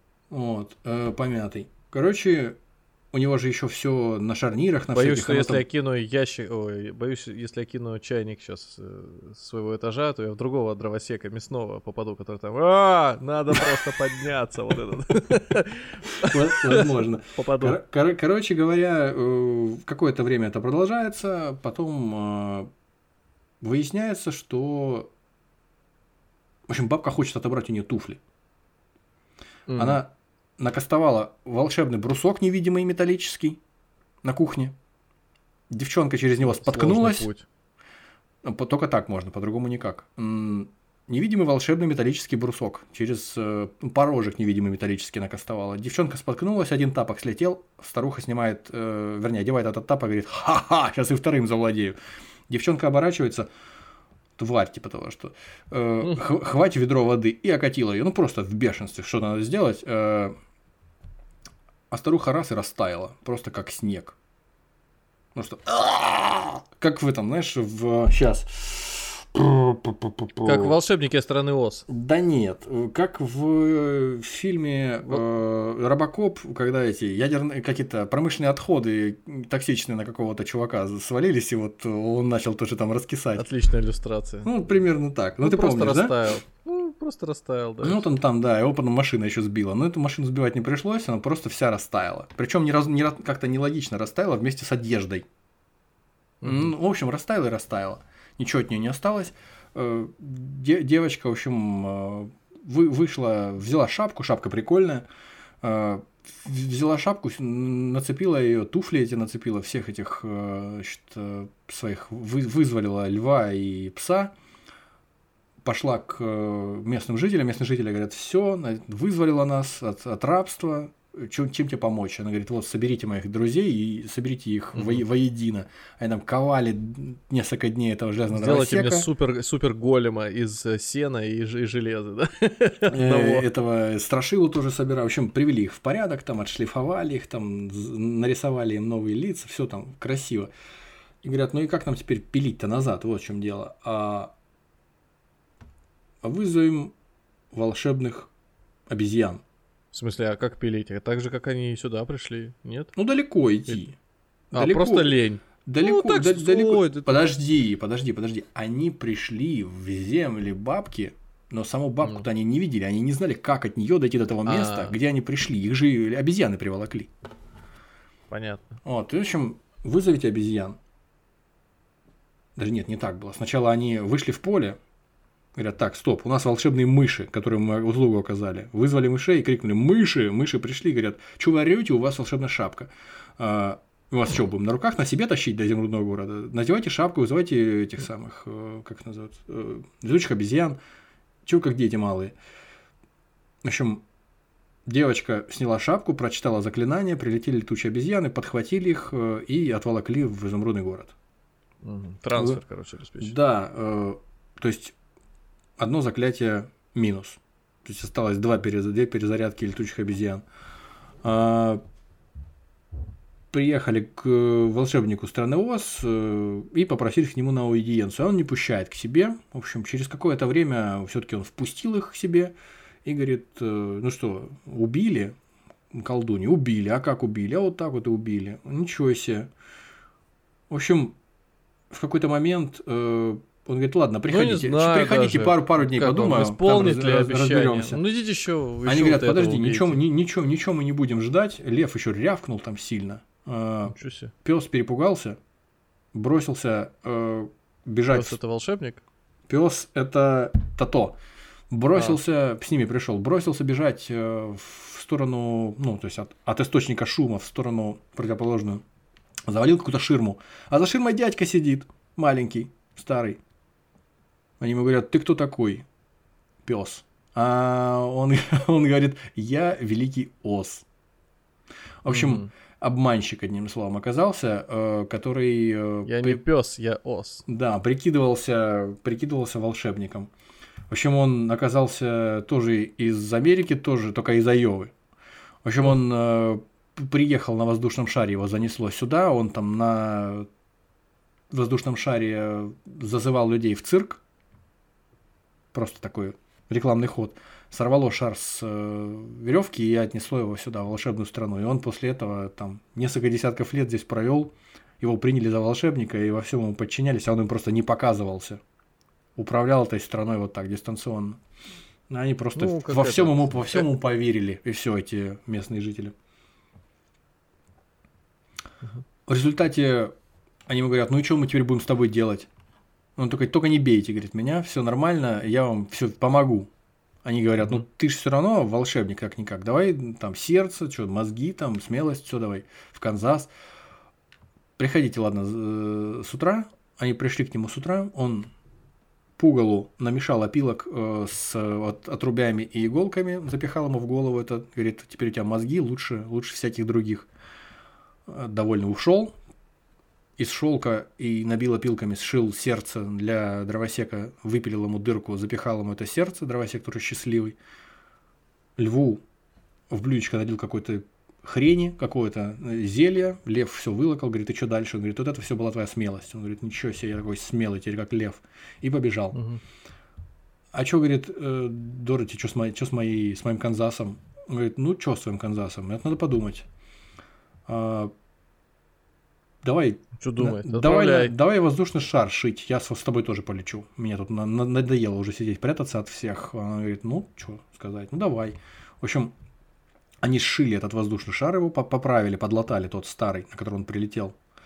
Наполнили его воздухом во дворе, горячим. Он надулся, и тут пес убежал. Она вроде улетать уже, пес убежал прятаться в толпе. Она за псом, туда-сюда, там воздух надувается, веревка натягивается. Она пса забрала, возвращаться с ним назад, а веревка не выдержала, оборвалась. По крайней мере, это версия волшебника. Кл- Классическая история. И его уносит, а он говорит, типа того, что бывайте. Короче говоря, остались они э, в таком положении, в каком есть. И девочка говорит, ну и что дальше? Ну, вообще, по-хорошему, на собаке бы отыграться, но девочка не такая. В общем, спрашивает... А у э, дровосека уже топор блестит. да, да, да, да, да. Окружающих спрашивают, что будем делать? А этот, э, перед тем, как улетать, э, волшебник сказал, типа, то, что ребята, своим подданным, я улетаю к своему другу волшебнику, э, навестить там за тучами, а пока оставляю вместо себя вот этого мудрого, мудрое пугало вот это, э, править этой страной. Все, как идиоты, довольные сразу, ничего себе, у нас Ура. первое, первое Да, пугало на лидер троне. крепкий. Да. Все, все, Первое, но не последнее. улетели, да. В общем, что дальше-то делать? Спрашивают у там солдата какого-то, у стража ворот. Они говорят, ну, есть еще добрая фея Востока.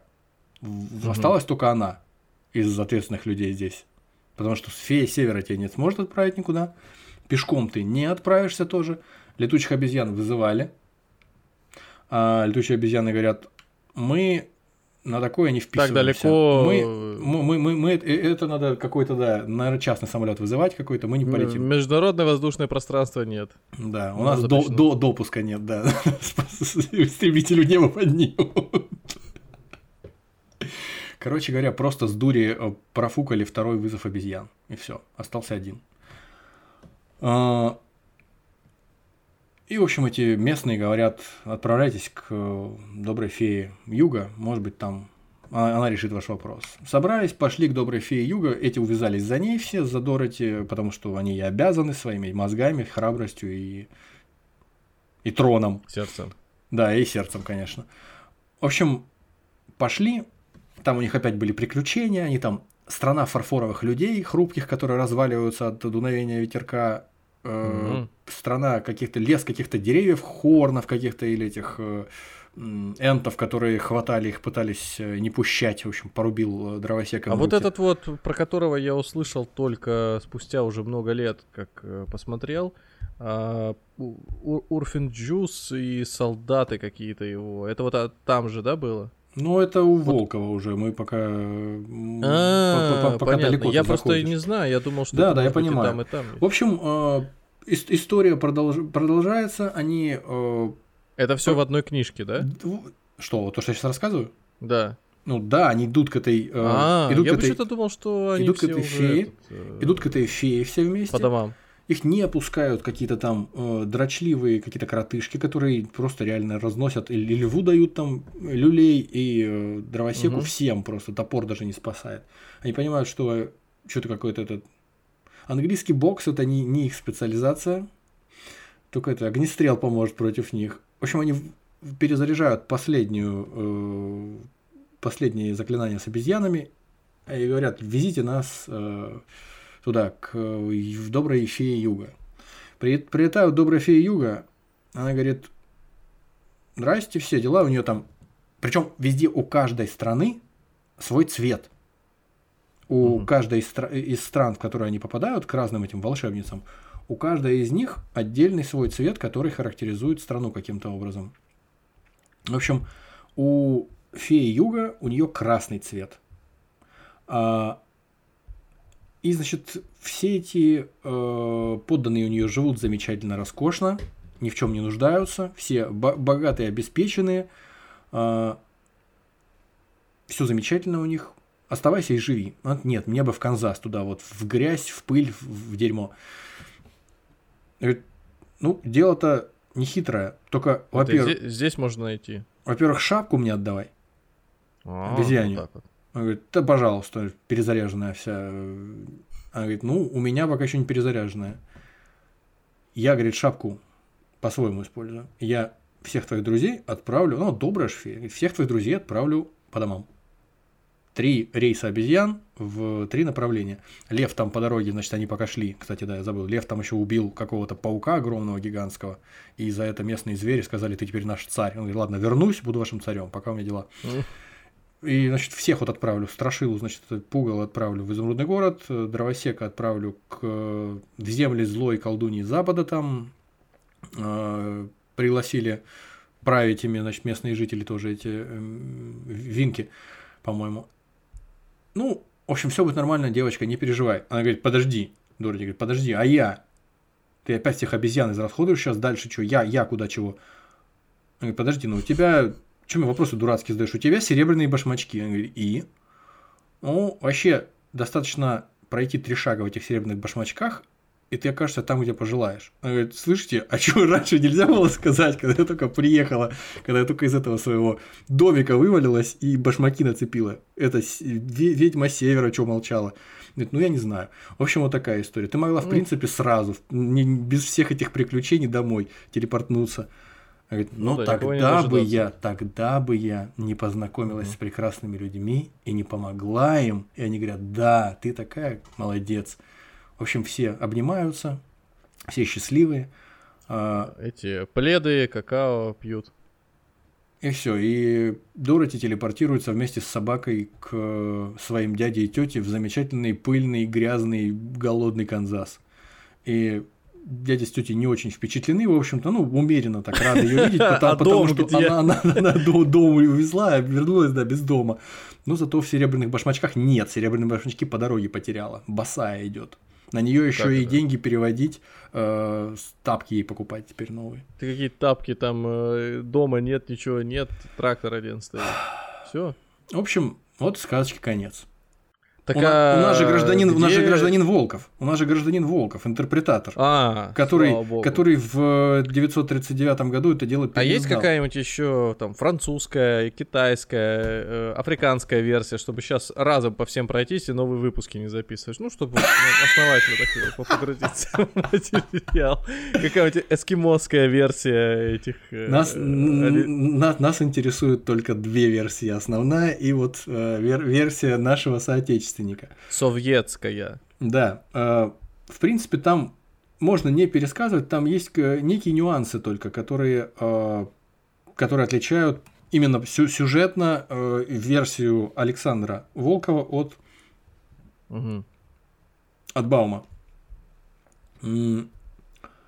Там была Дороти, а там Элли.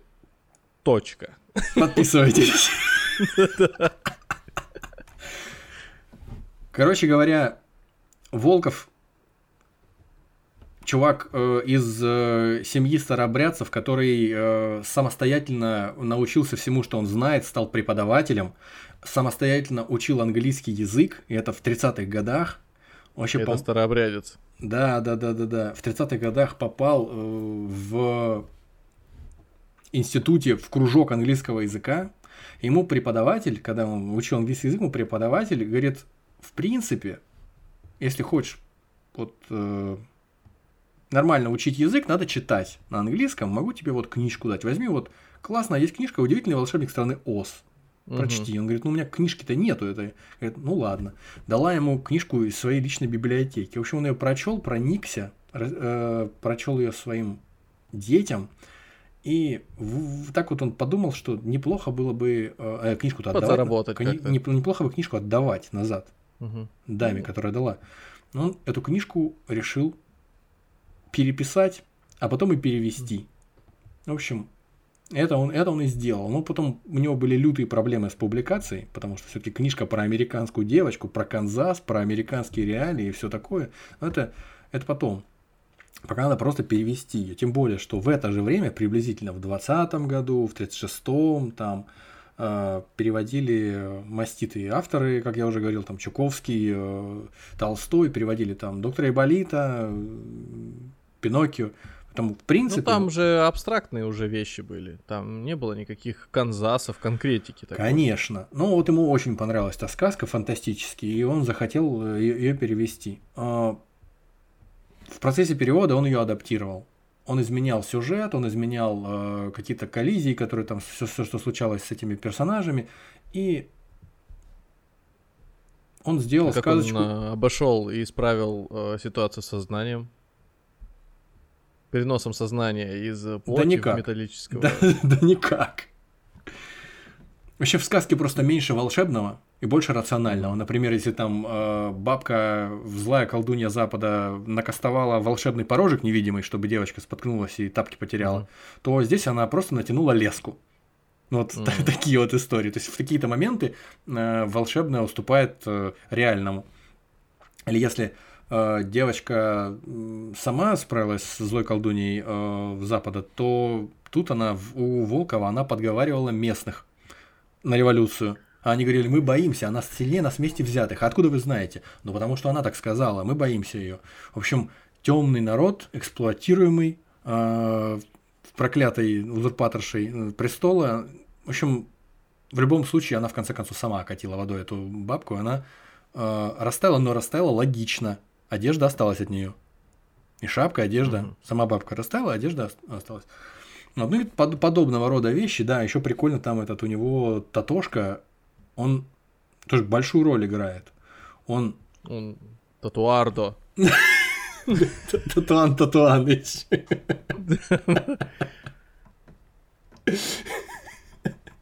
НКВДшник. При, при, при большущих погонах, да.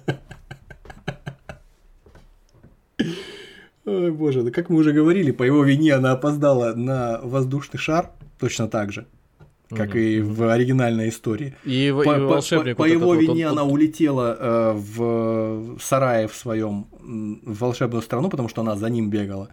И он, он, кстати, говорил в этой интерпретации. Он говорящий стал в этой волшебной стране. Да, он сказал, не, он гов- гов- говорящий был. И он, он, он, когда шапку всю израсходовали в первый раз, он сказал, подождите, так э, шапку-то можно передавать друг другу, наверное. То есть у нас желаний столько же, сколько нас самих. Значит, пес умнее всех И, и- остальных. и- и- и тут челюсть уже учучила, да, это пугало этого. Учучила мяучила, да. В общем, да. И, да, еще момент, э, в отличие от А там Баума... у- умными были только пес и этот, и пугало, да, я так Ну, понял? получается, да. Кто думать вообще пытался. Э, У Баума был момент, когда они обнаружили, что на самом деле волшебник это дядька, который всех обманывает. Мгм. Здесь, э, то есть, как они это обнаружили? Собака испугалась рева льва и побежала и завалила ширму. А здесь пес сам пошел искать там какую-то крысу, погнался за крысой и схватил за штанину этого э, дядьку. И То есть- нашел настоящую крысу. Да. В общем, псу э, много внимания уделено И, собственно говоря, сама реальность, в которую хочет вернуться Элли. То есть это дев- дев- девочка, которая аналог Дороти. Она почему должна, должна вернуться в Канзас? Потому что в Канзасе хорошо, наверное. Лучше, чем в этой стране э, волшебной. Естественно. И поэтому Волков сделал это все более логичным. То есть у нее не дядя с тетей непонятные, замученные, которые ее там непонятно любят или нет вообще, просто взяли ее после того, как она осиротела, усыновили. А у нее папа Джордж, Джон, Член коммунистической Мать- партии мать э, Анна. Соединенных Штатов. у нее вокруг в окрестностях не безлюдно, у нее есть родственники, у нее есть какие-то друзья, у нее есть дед, который там что-то строгает игрушки деревянные, есть какие-то собачки у этого Татошки, который, с которыми он играет. У нее такая неплохая, в общем, жизнь налаженная, и родители ее любят. Она редко ходит в школу э, из-за того, что школа далеко, отец ее сам учит читать, мама проверяет, э, слушает, как она читает вслух. В общем, у нее совсем другая обстановка. Она понятно, почему Было она хочет... куда возвращаться. Она понимает, зачем вернуться, она может объяснить, зачем и куда ей возвращаться, а не просто иррационально «я хочу домой», как э, Дороти. Хотя она приехала вот здесь просто э, земли меда и молока.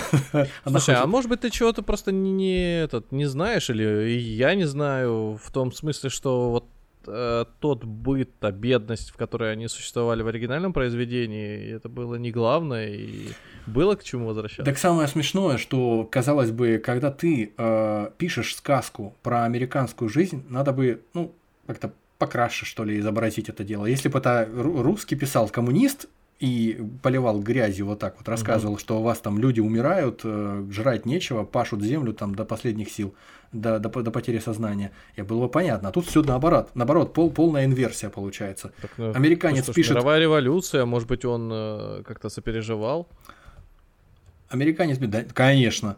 Из, э, Показывал и- Советский Союз, из- что из- они из- отправились, из, семьи, самом из семьи богатеев, там, ага, конечно, отец в нефть вложился в свое время, там, в середине 19 века, заработал неплохо. Да, прям вот чистый коммунист.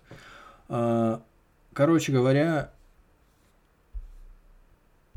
добавил, добавил логики а, Волков в эту историю.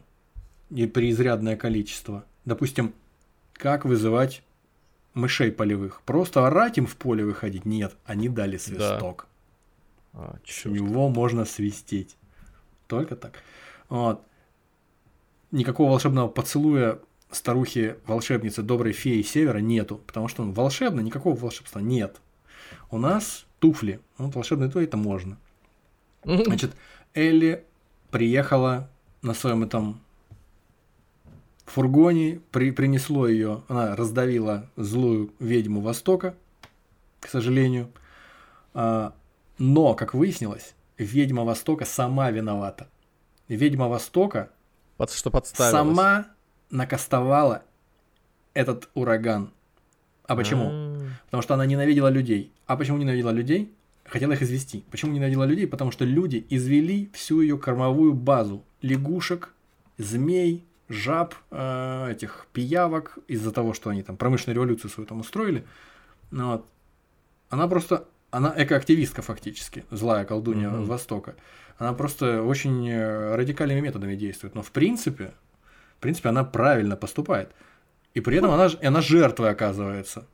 Она злая колдунья Востока. Ну, такое время было, Злая так обходились с она- этими Она, экоактивистами. колдунья Востока оказывается жертвой обстоятельств. Ее задавливает домиком. А самая злая ведьма на Западе. М? Еще бы. Странно. Иронично. Ну, так она изначально же была на Западе. Но она изначально, ну вот просто подумать, что ведьма злая на Западе, а приятный добрая, вернее, не, а другая ведьма, она жертва обстоятельств, она на Востоке. В общем, что дальше у нас? Какая, какие еще расхождения? У нас э, волшебниц э, решил, как и других персонажей, волшебница решил волков назвать по именам. Ну, это ладно еще. Э, Ту, которую задавили домиком, зовут, звали точнее Гингема. Ту, которая растаяла в результате, зовут Бастинда. В общем, это так просто при, приятные, при- приятные дополнения.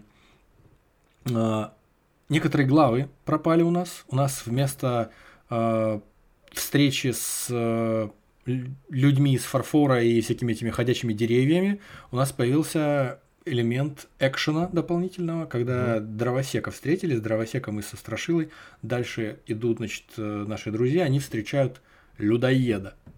Но людоеда они встречают, встречают не людоеда, а вывеску, этот билборд. Э, Поворачивайте ко мне, я исполню все ваши желания. И они, да, мы так и сделаем. Они там что-то трепались, пока шли големы эти. Девочка вперед отбежала. В общем, ее поймал людоед и собирался ее сожрать. На силу они э, людоеда спасли. Точнее, прошу прощения, на силу они девочку Ну, спасли. спас- на от силу голода. де- девочку Покормили девочкой людоеда. На силу, на силу они спасли девочку от людоеда. Расправились с ним. В конце концов, э, дровосек с топором, все дела. Ну, там есть косметические нюансы. На, на двери у входной у изумрудного города вместо звонка, в который надо звонить, здесь в православной версии здесь колокол. А, я думал, стоит этот э, секретарь Ры- рында там. корабельная. или этот э, регистратура. Да, да, да, да, да. Ну, есть такие еще всякие гэги, которые, может быть, были бы забавны. Это всё- для- это для- понятно. Для, Ну, для то есть, детей, конечно для же. детей были бы забавны такие моменты, связанные с тем, что ведьма Запада, она же Бастинда, ей предсказали, то есть логика в чем, почему она растаяла. Потому что ей предсказали, что она умрет от воды. И поэтому она 500 лет последние не мылась, не чистила зубы и вообще к воде не прикасалась. А, Вот. а И я пос- думал- после ее смерти ее жители порабощенные сказали, так, мы теперь будем нахер нахер, будем мыться пять раз в день, все. Ну вот, э, и кроме того, что в самом начале девочка оказалась невиновна в том, что она прилетела и раздавила волшебницу, злую колдунью э, с, с востока, то есть Гингему, она была сама виновата. Так еще и вот эта добрая э, фея э, Севера, которая ее встретила там у, у- возле домика, она сказала, что я узнала о том, что э, совсем свихнулась эта Гингема и собирается Мгм. уничтожить людей. Я свое собственное сильное колдунство кастанула и перенаправила ее этот ураган на тот домик, который в моей волшебной книге было написано, что обычно пустой бывает. Ну, потому что люди прячутся в подземный этот самый лаз от, от урагана. И поэтому домик пустой. А тут в домик из-за того, что пес туда забежал, за ним забежала девочка. По неосторожности, случайно получилось. Я вот, ты знаешь, девочка вот ты не виновата в том, я что не- она убила кого-то. Вот, вот, вот, э, ты знаешь, вот ты сейчас говоришь, я вообще не узнаю. Вот только что, казалось бы, прослушал рассказ, э, вот эту американскую версию, а ты вот, новую Вот. говоришь, Вот ты же видишь, никакого. как я тебе и говорю. Как будто Совершенно другая это, совершенно и, и произведение. реально основано на, той, на том произведении? Это со- я, я сам не верил. Однако это факт. В общем, да, и когда великий волшебник, кстати, его зовут Гудвин, великого волшебника здесь. Вот, а, точно. а- а- они просто волшебник Оз. Хорошая Дж- победа. Его, его- Индеец его зовут, Гудвин. его зовут Джеймс Гудвин, Мгм. по-моему. Да, Джеймс Гудвин. И он тоже родом из Канзаса. Я же говорю, индеец, хороший выигрыш. А, де- девоч, да, девочка при этом гораздо умнее, чем Дороти. Потому что она как это смотрит на надвигающихся на нашу банду этих медведей с головами э, тигров, которые превратились здесь Да. в саблезубых тигров. Саблезубые тигры. И говорит, так, а саблезубые тигры, они правда существовали. И в Канзасе тоже, но в доисторические времена. Я National Geographic, Ge- National Geographic смотрела. Который еще не, не создали. Неважно, я посмотрю. Или, или был уже, наверное. Короче говоря, Кстати, этот... Ага. и типа то, что... А здесь, видимо, еще не перевелись. Лев говорит, ага, А, а эти, э, как их зовут-то, М, кровавые эти все побоища, они тоже здесь были? Как они там, 40 А, волков перерубили? да. Это сказка про то, да, что... А, то есть и рассказ, как э, дровосек себя там... Э, да, Членовредительство себе наносил. А, ну то есть, в принципе, но, нормально Да, все. но. Детская, детская книжка. но, когда... Делали они- как по-другому. Когда они пришли вот- к Гудвину, когда они пришли к Гудвину, Гудвин говорит, чтобы вам помочь, вы должны, внимание, там было убить, здесь внимание, А спасти здесь- жителей страны, в которой правит злая колдунья. Она говорит, Спасти жителей другой страны от «Но- жизни. Но как? Она, он говорит, Мгм. мне не принципиально, как вы спасете. Вы можете ее связать, в клетку упечь, там, не знаю, убить. Например. Не, он не говорил слово убить. И поэтому, То есть как- это когда разговор, Дороти, как, как, Дороти как- говорила, как чино- чиновники взятку берут. Ну, Дороти, Дороти говорила, что, мол, я не хочу никого убивать. А это говорит, ну я не могу никого убивать. Разницу чувствуете? Это совсем другое Ну. произведение. ну, если меня заставят, И кроме того, девочка заметила, что когда то есть она ты хочешь сказать, присутствует что в помещении, Дороти, тупая. а, э, русская Как- версия Дороти, отправилась туда, потому что, ну, западные вот эти земли, они исконно принадлежали э, Гудвину. Именно. А, и народ э, этот, э, западных этой земель, страны вот этой, он... И он бы- Гудвин-то выяснилось в этой... В, в- в этой Никакой исто- западной страны вообще не было никогда. этой- да, Это была в этой часть истории- Большого Королевства. Конечно. В этой истории выяснилось, что Гудвин А. ходил войной на колдунью Бастинду, но она призвала э, Вот. обезьян летучих и обратила в бегство его армию, разметала, и поэтому он боялся всех этих колдуний, а, и поэтому он попросил, чтобы девочка значит, уничтожила ее. В общем, А Бастинда, простите, вот вызывала обезьян тоже там три попытки было у нее? Или они Тоже три реально попытки. служили уже? тоже три попытки, да. Ничего В общем, это была последняя, точно так же. Но здесь девочка пыталась подговорить местных, чтобы они, значит, расправились с этой Бастиндой, и они Нормально. Сплоховали, «Искры», испугались. Да, разгорится пламя, продавала, Разгорится пламя. передавала им эту газету «Искра», печатала. В общем, в результате, в результате, То есть она вела этот, как это, работу с э, оппозиционной... подрывную, оппозиционной подрывную, да, да, да. Как Подрывную. вот в статском советнике мы с тобой смотрели этот э, бомбистка. Короче Ну, говоря, она... Ну вот, в принципе, вон у нас же был выпуск с этим, э, со сценаристом Михаилом. Вот, и в принципе можно же такую историю про... Что э, если? Да. В общем, э, история заканчивается тем, что в конце концов точно так же добрая волшебница, только ее уже звали определенным именем, ее звали Стелла. В общем, она ей то же самое говорит, у тебя тапки волшебные, и, в общем, на этих тапках она отправилась к папе и маме, которые ее счастливо встретили.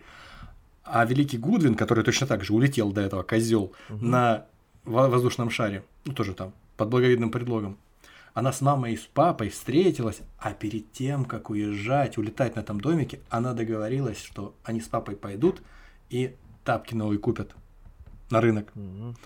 на ярмарку. И они с папой пошли, значит, говорит, первым делом. А вы на ярмарке-то были уже? Говорит, какая ярмарка? Ты улетела, мы здесь места себе не находили. 50 лет. Переживали, волновали за тебя, конечно. В общем, пойдем на ярмарку. И пошли на ярмарку. И встретили там Джеймса Гудвина. И не было счастью предела. Вот и сказочки конец. Первая история закончилась и та, и другая примерно одинаково. Да. А, Ну, прекрасная история. Ну, вообще, конечно, здесь уже пора... Да, честно говоря, наверное, и полчаса, и час назад можно было сказать спасибо, что добрались. но не в этот раз. Не в этот раз. Нет. Раново, я понял, рано, рано, это было только начало. Я так понял, как, как вы там вначале сказали вот это вот слово? Я сейчас даже в браузер зайду, там, не знаю, сохранилось А теперь Не подсказывайте, не подсказывайте. А теперь, подожди, нет, нет, нет, Про сейчас. Как он там, полицерс вот этот вот, как это полимпсест. По- полимпсе- Вот сейчас, наконец, перешли к полимпсе... То есть, в чем суть этого явления? Полимпсест э, на примере произведения «Волшебника в изумрудном городе». Но здесь не так заметно, здесь не так, но он есть, тем не менее, потому что на базе одного произведения появляется постепенно другой, но Согласен. более интересно, Есть, более... э, есть сходство, только благодаря вашему культурному багажу мы смогли вот эти вот зацепочки, легкие какие-то ниточки, э, по ним определить, что есть связь между этими двумя книгами. Ну ведь правда. Ну да. Я предлагаю взглянуть на иллюстрации. Первая пачечка иллюстраций – это иллюстрации к оригиналу. Ну, для А. выживших объясню, что у нас есть телеграм-канал, ссылку которого вы найдете в описании этого выпуска, там, где вы его слушаете. И уже в нем, скорее всего, один из последних, а если вы слушаете нас, когда мы уже много выпусков после этого записали, то в закрепленных сообщениях есть ссылочки на все материалы к текущему и ранее опубликованным выпускам. Так вот, важное значение в из первоисточники и в адаптации советской играют иллюстрации. Причем в первом случае это настолько важно, что рядом с э, именем автора на обложке были напечатаны, было напечатано имя художника. Потому что именно на цветные иллюстрации во многом первое, на что люди клюнули, потому что в тот момент, когда публиковался «Волшебник страны Оз», как правило, детские книжки не иллюстрировали цветными э, картинками. Изредка обложки. А здесь мало того, что иллюстрации, так они еще были частью сюжета, они были интегрированы в рассказ, они проникали сквозь страницы, то есть это было прям вот как в современных детских книжках, это прям часть повествования. Так. И вот первая подборка иллюстраций, которую я прислал, которая больше похожа на м, плакаты рекламные в стиле модерн, в стиле э, Арнуво. Угу. Как, короче говоря, первые несколько штук это вот оно, это иллюстрации книжки Баума. Здесь можно глянуть и на Дороти, и на всех этих прекрасных железных дровосеков и пугал. Не только Баум, но и иллюстратор Уильям Денслоу, который, как я уже сказал, а, имя его было написано на обложке рядом, на одним и тем же размером шрифта, рядом с Баумом самим.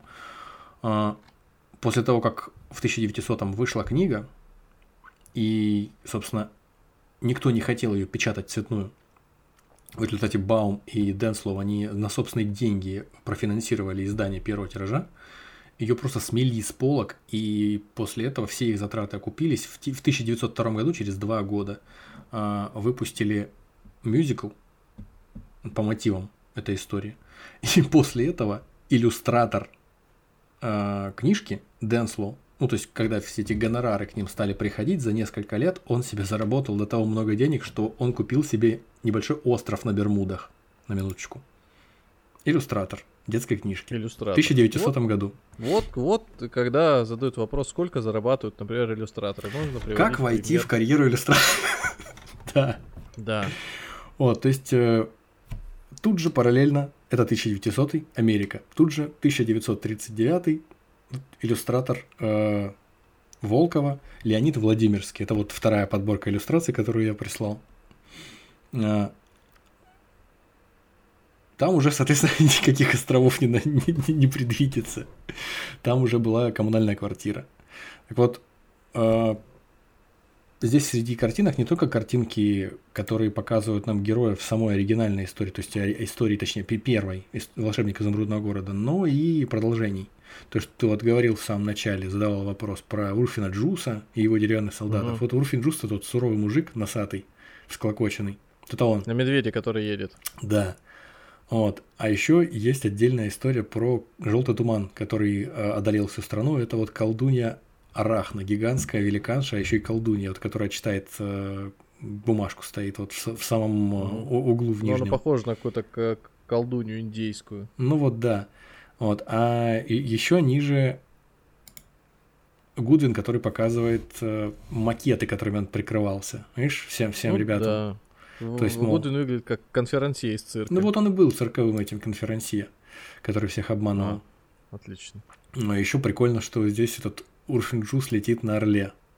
В принципе, еще, еще до того, как у Толкина вышел «Властелин колец», на самом деле. Визионерство. Визионерство, да, невероятное. В общем... У все в очках, тут у этого, у... У какого, боже мой? У Баума, да. Да. Ну, слушай, да, конечно. Не у Баумана, это уже у Волкова, там последние картинки. А, ну да, да, да, они, они, пес в очках, конечно, все в очках, как я и говорил. Пугало здесь, конечно, выглядит как Незнайка скорее. Не, ну а... они все здесь более дружелюбно выглядят, да. У... Э Элли вообще как Афина, у нее золотой шлем. Ну так это вот эта шапка как раз э, волшебная обезьяне. понятно. Вот. э, В общем, Собака-поводырь. Ну да-да-да-да-да. В общем, иллюстратор э, адаптации советской, Леонид Владимирский, он ни на каком, ни на острове в результате жил, хотя книга была тоже популярная в Ну, Советском возможно, Союзе. всю жизнь мечтал. Он жил в коммунальной квартире. И вот, собственно, я говорю про эту колдунью Арахну. Строил Белобор-канал. Про там эту-. Про эту колдунью Арахну рассказываю, которая вот изображена здесь на второй подборке картинок. Так вот он рассказывал, как он рисовал. Рисовал с натуры. Акварельные э, иллюстрации для серии книг рисовал с натуры. И когда вот э, одно из продолжений этого волшебника изумрудного города, где фигурировала эта волшебница, эта здоровенная колдунья, он, то есть для девочки Элли, он в качестве натурщицы свою дочку использовал маленькую. А когда эту колдунью начал искать, где ее найти, ему непонятно было, где найти. Тещу. Вот, и он долго ездил там на метро, смотрел там, зарисовки делал всяких там старушек, еще там что-то. В общем, искал, он не мог найти. И тут встретил соседкой, идет напротив э, из коммунальной квартиры. И он говорит, все, это она, я понимаю. Друзьям, книжка вышла, друзьям рассказал, они говорят, коммуналка страшная вещь. Ты смотри, если она в книжке себя узнает, обязательно насыпет тебе яду в кружку. Ну, я не стал ждать. Чё, как? Прихожу в коммуналке на кухню. Говорю, Мария Алексеевна, у меня книжка вышла. Посмотрите. Она мне говорит, поздравляю. Прошло какое-то время, я устал Чтоб ты ожидать. сдох, говорит. Я, говорит, ждать трагическую Своей развязку. книжкой отвлекаешь меня. трагическую развязку. Устал ожидать и показываю прям страницу с картинкой, с этой сарахной. Показываю. Говорит, вот, смотрите. Она на меня подняла глаза, говорит, похоже. На соседку из шестой квартиры. Такая же уродливая.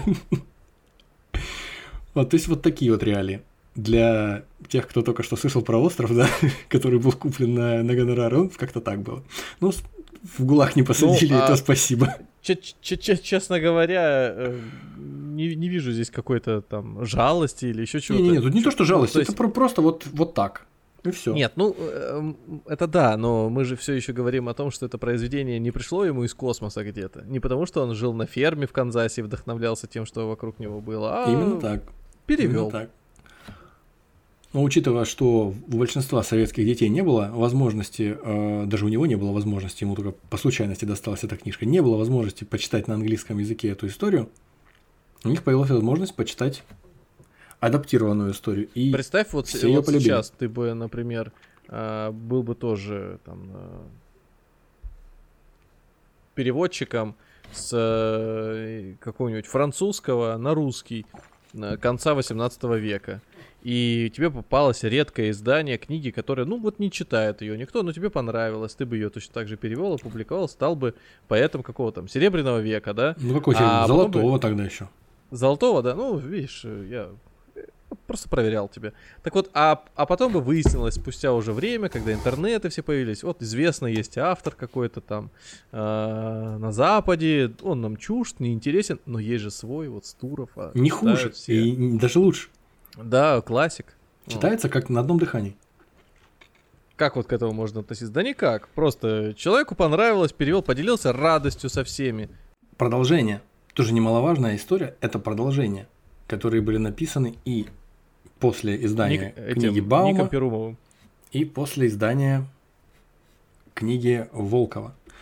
А, Баум написал сам лично всего четы- Предисловие. четы- 14 книг, А всевозможные продолжатели, которые, то есть тоже входят в канон, каждый год по Кто книжке определяет, кто входит в канон? Давай мы напишем, в канон. издатели, которые издают это дело, которые права на, изда- на издание имеют. Короче говоря, до 63 года в результате эта серия выходила. Каждый, каждое Рождество. А как вот, вот, вот, вот сейчас есть, например, Властелин колец, там за него бьется этот э, потомок, чтобы, не дай бог, никто там лишнего не написал. Нет, ну что- здесь и- есть и авторские права, которые купило ушла, определенное не- издательство. Отчисления приходят потомкам. Все И нормально. оно определяет, э, что Оно определяет, кто может, кто не может писать, да, что-то. по- Но если человек пишет что-то похожее, и он пи- подписывает, что это продолжение истории Фрэнка Баума, то он тоже не сам по себе это делает. Он э, должен э, за- законтачиться с этим издательством и только через него опубликовать подобные книжки. В результате вышло 40 книжек целых в этой серии, не говоря уже обо всяких подражателях. И поэтому, учитывая, что она уже только к 63 году к 63 году как будто бы стала себя изживать эта история, вот тогда э, перестали ее печатать. Но в целом, именно поэтому она просто она окружала детей Понятно. столько, столько поколений до бесконечности. Потому что там что только не было в этих продолжениях у Баума, у самого его продолжателей. Там все научные достижения, которые, все технические достижения, которые происходили, все, что случалось. То есть волшебная сказка, в нее проникали братья Райт со своими летательными аппаратами постепенно, и какие-то воздушные шары, и фонограф Томаса Эдисона, и все, все на свете. То есть Все там есть. в общем, одним словом, напихало, напихано туда было все на свете, все достижения технические, все какие-то актуальные вещи, связанные там с тем, что происходило вокруг э, в американском обществе, и поэтому дети как будто бы постоянно были, с одной стороны, в сказочке, а с другой, ну, то есть он их уволакивал, этот Баум и его там продолжатели, уволакивали их куда-то там в эскапистскую страну, эту волшебную, но Ну, понятно, тем- в таком стимпанке еще. ну, тем не менее, да, там какой-то не- непонятный дизель-панк, там, да, что-то такое. Вот.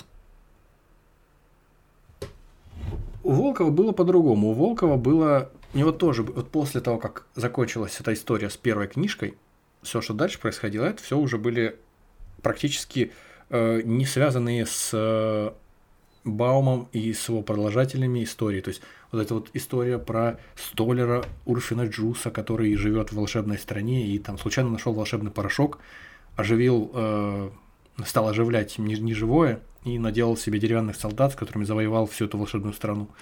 Потом история про колдунью Арахну, которая на, на всех напустила гни- гнетущий какой-то там этот заразительный туман.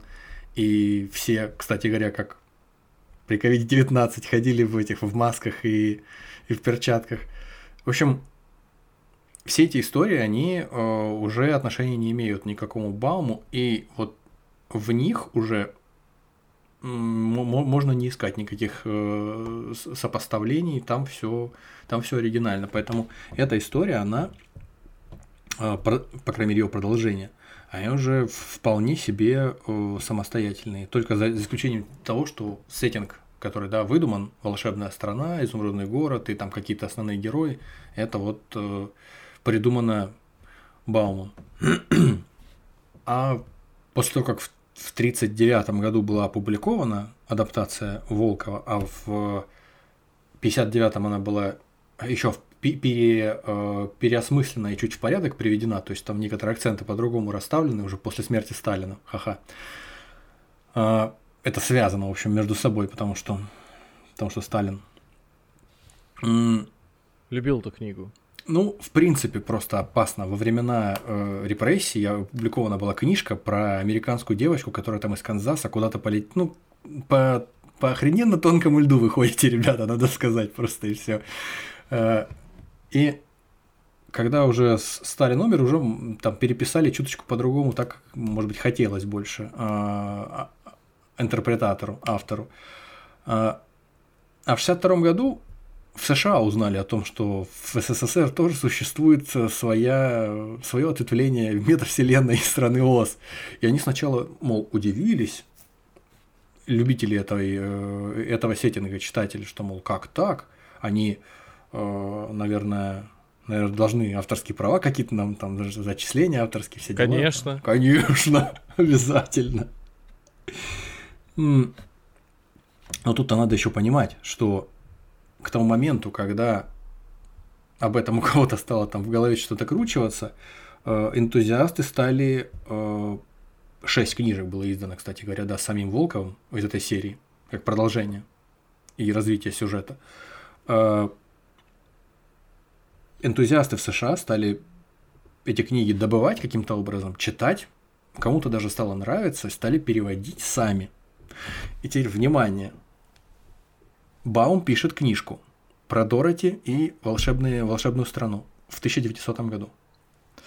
Потом о ней в 1939, ну, условно будем говорить, в 1939 Мгм. о ней узна- узнает э, относительно США. молодой писатель Волков и А.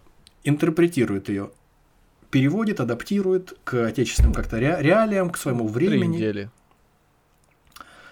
публикует ее. Это немножко другая история. 39 год. Потом в 59 году еще там дополнительно ее изменяет. После этого в 62 году об этой книжке, существование ее узнают в США. Фанаты из фан-клуба, из общества, там специальное общество организовали, посвященное творчеству Баума, э, журналы издавали, там, короче, серьезные ребята, там критические статьи писали по его творчеству, э, филологи американские. И э, в какой-то момент, уже там 70-е, 80-е, 80-е, э, Питер Блайсон, который с детства был поклонником Баума, решается эти книги Волкова перевести. То есть Сумасшедший. они до такой степени ему понравились самому, вот такие, они необычные, что их хочется перевести. Он их начинает переводить. То есть, получается, один раз Баум издал свою книжку, потом ее интерпретировал э, Волков, потом о волковской интерпретации узнал ценитель Баума в США Блайстон и переводит ее, адаптирует, потому что его бы, не сериалей, которые там есть. Ну понятно, продолжениях. адаптация адаптации. В результате люди, которые жили, были со- современниками Волкова, они еще при его жизни, еще когда он только написал в скорости, начали сами писать а, свои фанфики фактически, и публиковать их. Даже иллюстратор его, э, э, э, иллюстратор всех его книжек, он сам написал, э, как его звали там, Владимирский, он Мгм. он написал фанфик, типа опубликовал, а он есть. Э, Буратино в изумрудном городе просто Буратино запихал. А, а почему? Потому что он иллюстрировал еще и сказку про Буратино. И он просто взял и две, Ну как бы, две вселенных да, уже объединил. одно нарисовано, другое нарисовано, можно, да. Так, это, так вот, вот при чем здесь полимпсест, мне кажется, это подходящее объединение э, к, к- объединению всех этих Вот, смыслов, подошли. подходящая история, да, подходящий зонтичный какой-то термин А вот такой. э, Так вот, этот, подскажите, этот Брайстон, он перевел, адаптировал уже адаптацию, то есть уже совсем другие истории э, так, ответвления от оригинального канона. В США начали уже адаптации этих адаптаций делать, продавать куда-то в Канаду, какая-то какое-то комьюнити, Ну, какое-то комьюнити э, иммигрантов русских стало это читать. Параллельно с этим в э, СССР узнают, что опубликована книга на английском языке. Приводят А нас, и а нас- еще а раз нас переводят. узна- а нас узнали. Это же круто, конечно. А, И еще одна новая в, адаптация. Восточно- в Восточной адаптации. Германии переводили книгу, соответственно, Волкова на немецкий язык. Не, надо просто вот этого Брай- Брайстона или как там. Некий Штайнмец переводил на немецкий язык. Тоже не всегда переводил, а что-то тоже свое привносил. А после этого он решил, что надо и самому написать что-то в этом ключе о волшебной стране. Злой волшебник Астрозор. Почему бы нет? И, в общем, это превратилось в результате в какую-то безумную волну интерпретаций, интерпретаций. И Фанфиков. да, э, волш... э, так самое главное, что все это читают, детям нравится, дети это все в Германии, как пишет э, в своей книжке вот исследовательница, о которой я говорил в самом начале, э, из Сиракузского этого университета и в, в, в США, а, она говорит, что в Германии на полках, ну, по крайней мере, в 2010 году, когда она книжку написала, стояли и баумовские эти э, книжки про волшебника страны Оз, и недалеко от них стояли и переводы Волкова. То есть это одно другому не мешало. И здесь закрадывается вопрос. То есть, по-моему, что-то я не, пока вот готовился, не слышал о том, чтобы Волкову авторские отчисления за, за интерпретацию и перевод вот этих книжек кто-то прислал. То есть, как бы, как вы к нам, так и мы к вам, или что? То есть, кто кому должен теперь платить Так авторские нет, а отчисления какой за что? смысл все, что... Это тогда правительству должны были бы отчисления присылать, а не предкам. Но в тот момент, потомкам. когда уже начали э, писать фанфики в, в США на волковские эти темы, уже произведения э, Баума стали национальным достоянием, то есть срок, э, Ну в, да. который, в который действовали авторские права, уже истек. В общем, вот такая вот скользкая дорожка, на которую, на которую все встали разом просто. Сначала гадости говорили, сначала писали о том, что, ну, американцы, что типа здесь все эти фанфики, они, они вторичные, они проникнуты э, антикапитализмом, э, коммунистической пропагандой. Я так и не нахожу здесь никакого вреда, вот никакой манипуляции, кроме того, что говорить, вот это наша крутая. Это все равно как так нет, сейчас, я, я, я что а, у, у, условно там Джоан Роулинг выпустила бы своего Гарри Поттера во времена холодной войны или где-нибудь после Первой мировой, то его э, могли бы точно так же британцы использовать, как вот наш проект. Его бы перевели где-нибудь в Советском Союзе, вот наш какой-нибудь не Гарри, а Гриша, кто там, э, Горшков. Вот, Г- Григорий Горшков, колдун, ну там не колдун, а какой-нибудь там изобретатель, значит, освоил электричество и, значит, э, воюет с какими-то э, непонятными уродами. Я и попытаюсь. Вот точно так же было бы. Я, попыт... я попытаюсь под... подойти к этому.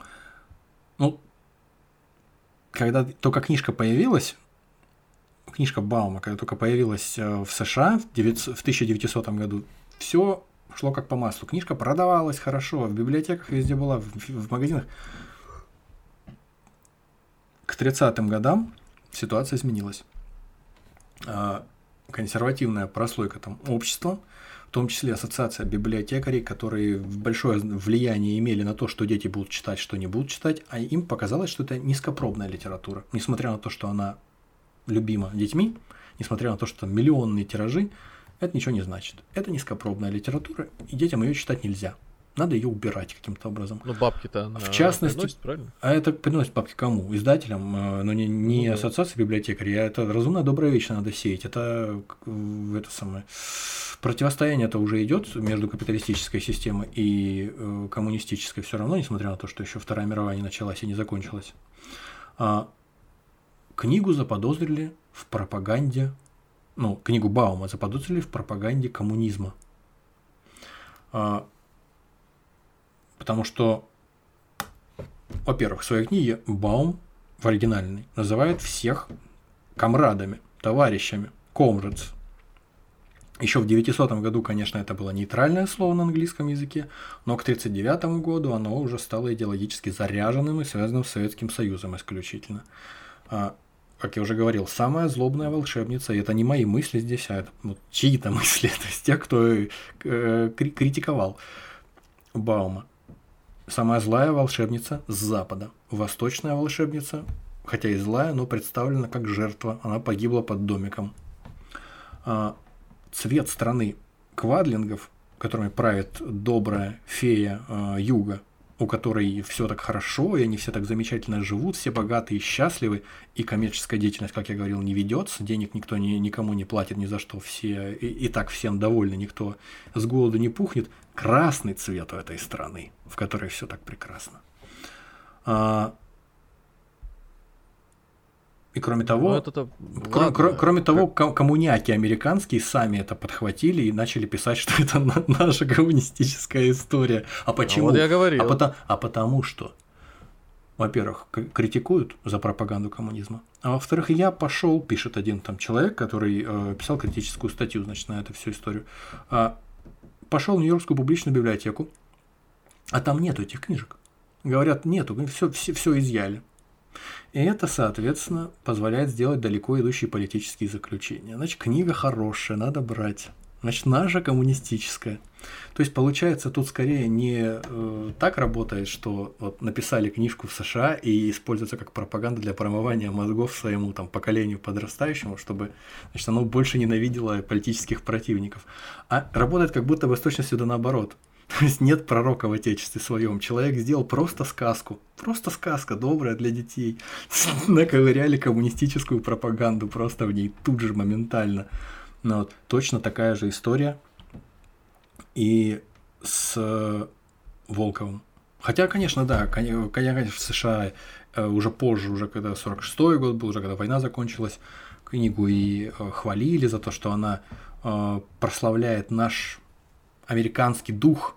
Вот все как зомби, как замороженные, доверяли там Гудвину, доверяли, ну, в смысле, там, волшебнику Оз доверяли, доверяли этим волшебницам всем, повиновались им и не бояли, боялись им слова сказать, а тут приехала девочка из Канзаса, здравомыслящая, и сразу подвергла сомнению авторитет этих всех гадких старух, воды. А автора не, не спрашивали вообще, что он имел в виду? или Автор, там были автор, к сожалению, по-моему, в 19 году, в 1919 еще помер. Ну, не успели. Хорошо, иллюстратора, который с ним общался. Иллюстратор на остров, и они поссорились и А там, очень а, быстро перестали сотрудничать, общаться. С тем, когда, наверное, связывались, там только шелест денег э, в трубке был. Ну, конечно, конечно, сто процентов. В общем, двусмысленная история, и, в общем-то, то же самое было и с Волковской книжкой, но с точностью да наоборот. Волкова, наоборот, обвиняли в том, что он западную пропаганду распространяет, потому что у него То есть, девочка если он даже Америки... прямым бы текстом а, а, она это, к своей бы книге дописал бы еще комментарий, что я прошу не считать эту книгу политическим Я боюсь, я про- боюсь, что в те времена, Это все равно когда... всем бы плевать, его- на него давили. В те Он времена, делал, конечно, в те времена, когда началась э, холодная война, это вообще, ну, это все было наплевать совершенно. Уже все знали лучше, чем сам автор. Ты не знаешь, что ты даже Понятно. писал. Ну, вот. Вот. Э, в сороковых годах Волков для того, чтобы чуть-чуть поднять э, маржу своей этой книжки, заработать хоть что-нибудь, пошел попытался ее в каком-нибудь кукольном театре или просто в театре поставить ее. Ему говорят, вообще история хорошая, но Гудвин это твой сволочь откровенная.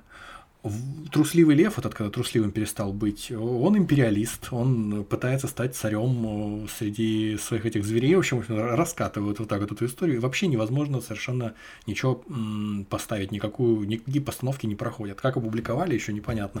Ну, льва хотя бы тогда этим э, Так в сороковых, да, да, в сороковых он думал уже, что надо американский характер просто убрать этой пьесы, потому что, ну, это невозможно совершенно, цензуру не проходит. А возможно, что это и со Сталиным связано, с тем, что, ну, как бы, времена уже наступили такие, что, э, возможно, кстати говоря, вспоминаем пьесу «Убить дракона», что кто-то себя увидел в этом э, Гудвине. Гудвин сидит, спрятался в городе, в замке у себя, никому не показывается, всеми управляет, всем ему повинуются, все для него. Они для него город изумрудный построили, когда он прилетел на шаре, прикинь. Он распорядился построить город, они ему построили город при его жизни, он в нем живет. Вот. То есть это просто повинуются каждому его пальцу, каждому Не, вдуновению ну он, ветерка. может быть, приехал, там у него не знаю, револьвер с собой был, он просто так направил на кого-то, мозги Э, вышиб, и Кстати, всё, я не конечно, просто уклоняются. вспомнил, а, Фактически взглядом его убивает. Да, да, да, да, да. Ну, вот он так их всех и убеждал же в том, что он сильнее всех на свете. Даже волшебницы поверили в это. Что он сильнее всех волшебниц вместе Может быть, он взятых. первый, кто умеет врать, прилетел туда, а они верят. Может я быть, самый может быть. сильный. Такие, Боже. Замок сразу. Что, Строй- что, стройте что- мне что замок, нам делать? поехали. Да. А, уже позже гораздо, э, когда уже после смерти Сталина уже Марк Захаров, известный режиссер, сценарист, э, готовя театральный спектакль, сказал Волкову, что, мол, я понимаю, почему волшебника не ставили, потому что, скорее всего, э, главный себя в нем видел. В этом, в Гудвине. Ну, опять же, это тоже такой э, искаже- искажение восприятия такое.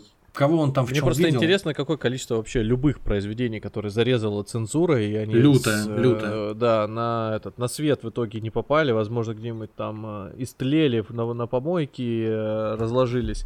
Но просто м, наверняка, ну, короче говоря, до- донесли до нас произведение, если бы оно было бы уникальным каким-то там, э, самобытным, ну, наверное, у меня было бы, может быть, меньше скепсиса. Но все-таки э, перевод э, с собственными дополнениями, ну, даже...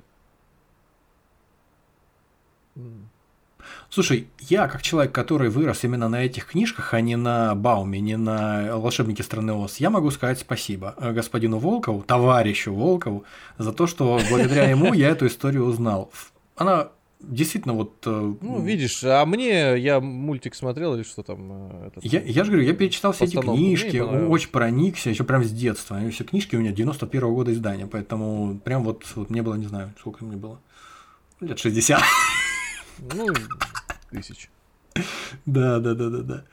В общем, он пишет, жалуется, что в какой-то момент уже подумал, что надо э, сделать Гудвина негром, бежавшим из Канзаса от белых, просто чтобы это, знаешь, как-то в э, социалистическом ключе истолковали, чтобы э, все-таки опубликовали или э, позволили театральную постановку сделать, но пришлось ждать смерти Сталина, как будто бы, как он говорит.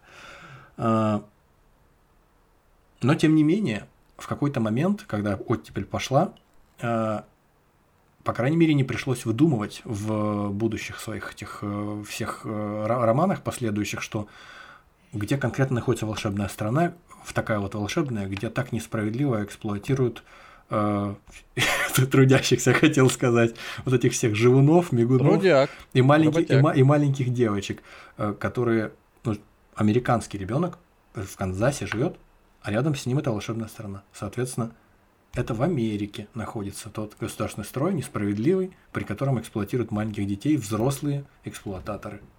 Ну как, как не согласиться с этим? Вот такая история.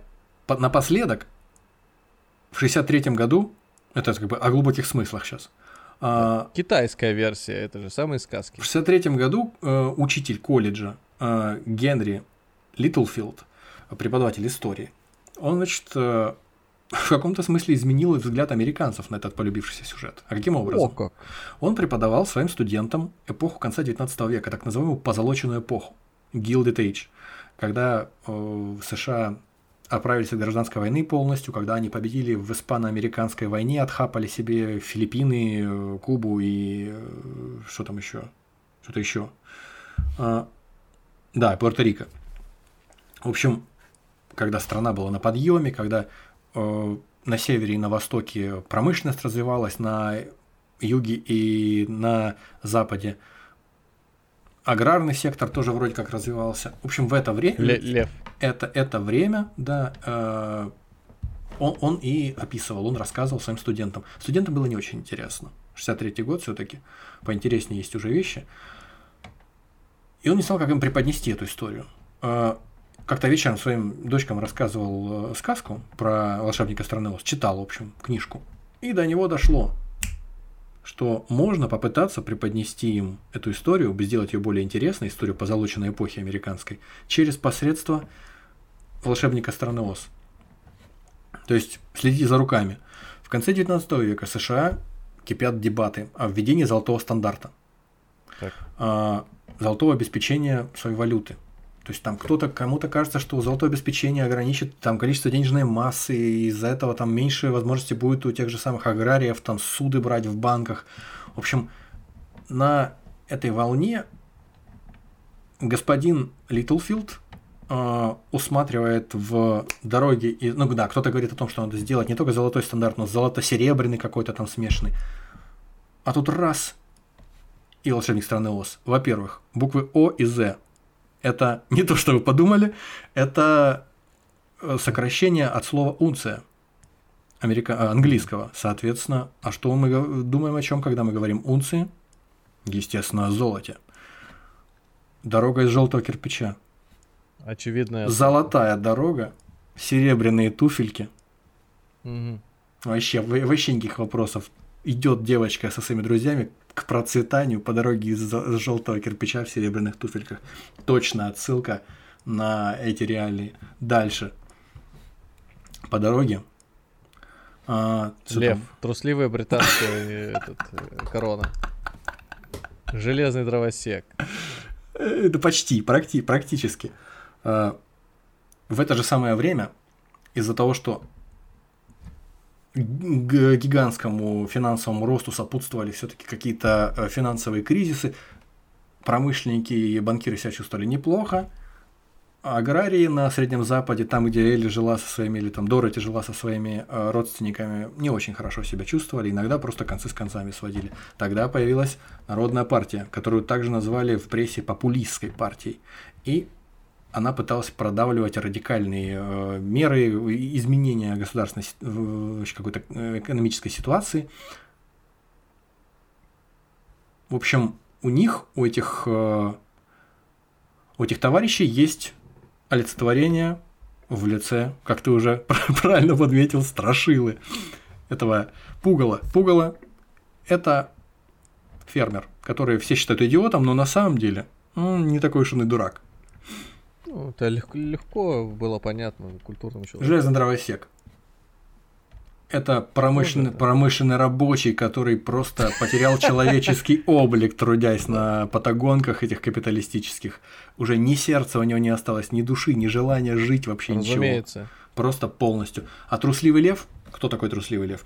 Это Уильям Джеггинс Брайан, который, в общем-то, был, Просто не нравился автору. был демократическим кандидатом в президенты, который потворствовал этим э, народной партии, популистам, но не докрутил. И поэтому, то есть, он, если бы он пошел по пути в своей м, повестке предвыборной, по пути радикальных реформ, то за него проголосовали обязательно фермеры, и он бы стал президентом. То есть он лев А, потенциально, но Подожди, трусливый. А, а Элли это электорат?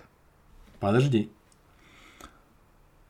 Что это то, что Вместе они двигаются, как я уже говорил, по золотой дороге к городу, чей владыка унции. построил власть на иллюзиях. То есть это можно как угодно интерпретировать. Власть капитала, власть денег, там власть наживы, иллюзия нажив, иллюзия богатства, иллюзия благополучия, которую на самом деле не видят, а, по крайней мере, фермеры. В результате все эти натягивания совы на глобус а, замечательно легли в какую сырую землю просто. Литлфилд написал небольшое эссе об этом. Он ничего не скрывал. Он не скрывал, что он это использовал просто как э, такой прием для того, чтобы проиллюстрировать свою мысль, для того, чтобы сделать более интересным, интересной свою лекцию для студентов. А, но это уже было не остановить. Через какое-то время его эссе дальше стали интерпретировать, и э, даже в некоторых учебниках э, исторических за этот период э, появились вот отсылки к, к волшебнику страны Оз. Фактически э, эта интерпретация зажила своей жизнью, а ты говоришь, а мог ли Баум сказать, ребята, я ничего не имел в виду, я просто написал сказку. Да пусть он говорил хоть 20 раз. Видишь, что тут творится? Ну и в принципе всем пофигу. Кто что хочет, молотит, переводит, э, ставит на полку, вообще по барабану. Еще и тем более авторские права кончились. Сейчас вообще вполне может быть вот, а что если Элли и все вот эти вот звери, это она, а один и тот же человек. Один Не, ну персонаж. постмодернизм, в котором мы до сих пор живем еще, ну, конечно, Конечно. он под- её подразумевает пороки, с которыми она справляется. Идет к психотерапевту, тот оказывается шарлатаном. В итоге она сама берет себя в свои э, ноги в руки, щелк-щелк, встречает Каблучками. про- э, про- прототип своей матери в лице вот этой вот там какой-то колдуньи или себя из будущего она видит такую всю прекрасную. Она такая, а я же, я же сама все могу. Мне никто не нужен, ни мужик какой-то вот этот отказывается от него в современной повестке. Все, этот Ты рабочий все бизнесвумен. понимаешь. Ты все понимаешь. Раз, раз, все уже там. Как по щелчку пальцев, только пяток. Она оказывается в нужном месте в нужное время. Она с небес на землю спускается, в реальность попадает.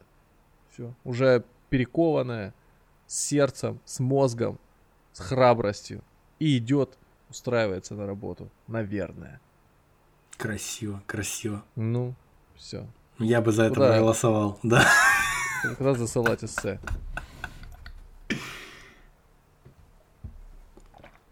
Вот такая вот история.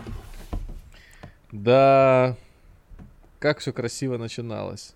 Слово, которое я никогда не, не, этот, не запомню. Полимпсест, вот я записал. Это слово полимпсест. Полимпсест. Если меня остановят завтра на улице и скажут, «М, как часто вы думаете про Римскую империю, вот я скажу, что вот полимпсест вам о чем-нибудь говорит? Вы читали полимпсеста? Они мне скажут, нет. Я скажу, что идите лучше почитайте, чем такие паршивые вопросы э, задавать людям. И буду прав. И никто тебя ни в чем не обвинит. Конечно. Вот, вот в принципе, да, вот в принципе, да, вот это вот произведение, то, о чем мы сейчас там, а, может быть, за кадром говорили, а, один раз перевели, что-то добавили от себя, как вот письмо дяди Федора писал этот э, себе добавить. То же самое здесь. Потом американский этот перевод с русского тоже, может быть, что-то там исказил, я, я не знаю, там, может быть, что-то добавить. Потом надо было еще раз, да, как, как ты говоришь, через промпт раз 8 туда-сюда перегнать, и, возможно, новое яркое бы произведение было бы. Ну, мы этого не узнаем. А можем сами попробовать, конечно. Нас никто не остановит. Да, ну то есть его, конечно, нужно было бы еще причесать, куда-нибудь там в чат GPT теперь закинуть, и сделай из него уже что-то по смыслу Рабочее что-то. уже, да. логичное, да, да, да. И он тебе присылает, все, вот, публикую. Замени, чтобы не в плагиате не обвинили, замени имена там на каких-нибудь а, античных э, философов. Всё, Поехали, опять же. Или, как говорил один мой пожилой знакомый, не плагиат, а плагиатство. Пожилой знакомый, то есть ровесник. А плагиатство. Красиво. Не плагиат, а плагиатство. Да. Ну, бывает, да. Ну что, а, это было интересно, фанта... эпично, феерично, восхитительно. Как я и хотел, наверное, погрузиться в сказку, но не настолько, наверное, время. Погрузился, безусловно. Практически с э, Элли, с э, этой, почему-то с Дианой, с Дороти э, прошел по этим... э, там везде, да, была дорожка из Но кирпича? не везде, он мне было приходилось возвращаться время от времени. Не, я имею в виду и в советской сказке, и в Ну а этой, как же, а как же иначе, конечно. Я вот всегда думал, как богато жили. Вот я помню тогда из золотого кирпича. Ну это же не Ну, золотой, он просто желтый. Ну, извините. Золотого было сказано. И поэтому я думал, что золотое, оно блестит еще. Желтый. Желтый это Ты как сорока, прям все блестит и желтое, значит блестит, золото. надо понять. И золото, конечно, да. Склевать. Вы как, рекомендуете ее почитать эту книжку детям? Вот сейчас растет Я, ребенок. я думаю, да, 6-8 я думаю, я думаю, очень рекомендую. Это прям вот хорошая штука для детей, замечательная. И она не стареет, и я думаю, что вряд ли постареет. Это такая история, которая, ну, ну, не знаю, конечно, кто-то, может быть, скажет, что это жестоко, что там вот эти вот э, какие-то кровавые сцены. Не знаю. Мне не кажется, что там прям вот маленьких детей нужно ограждать от всего на свете. Они же все равно с чем-то столкнутся, с какими-то вызовами в жизни. Понятное дело, что на топорах они рубиться вряд ли будут прям с утра до вечера. А как вам показалось, э, есть здесь э, отсылки к Алисе?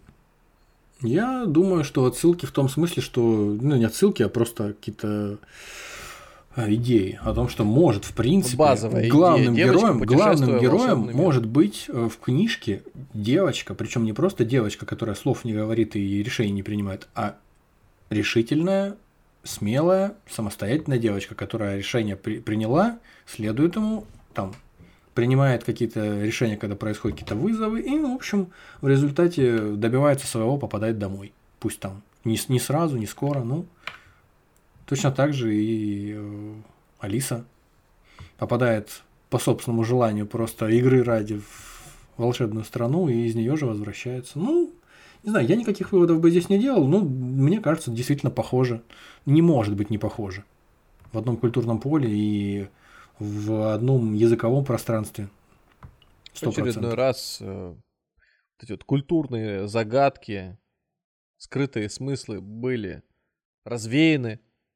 Спасибо, что добрались до этого момента. Слушайте нас там, где вам удобно. Читайте нас там, где вам удобно. Apple подкастах, Яндекс Музыки, Звук, Spotify, э, либо где-нибудь еще на Ютубе, на Рутюбе. Можете оставить какой-нибудь отзыв, комментарий, нам будет крайне приятно, мы все видим, читаем и до свидания. Если вам нравится то, что мы делаем, поддержите нас на бусте. Всего вам доброго.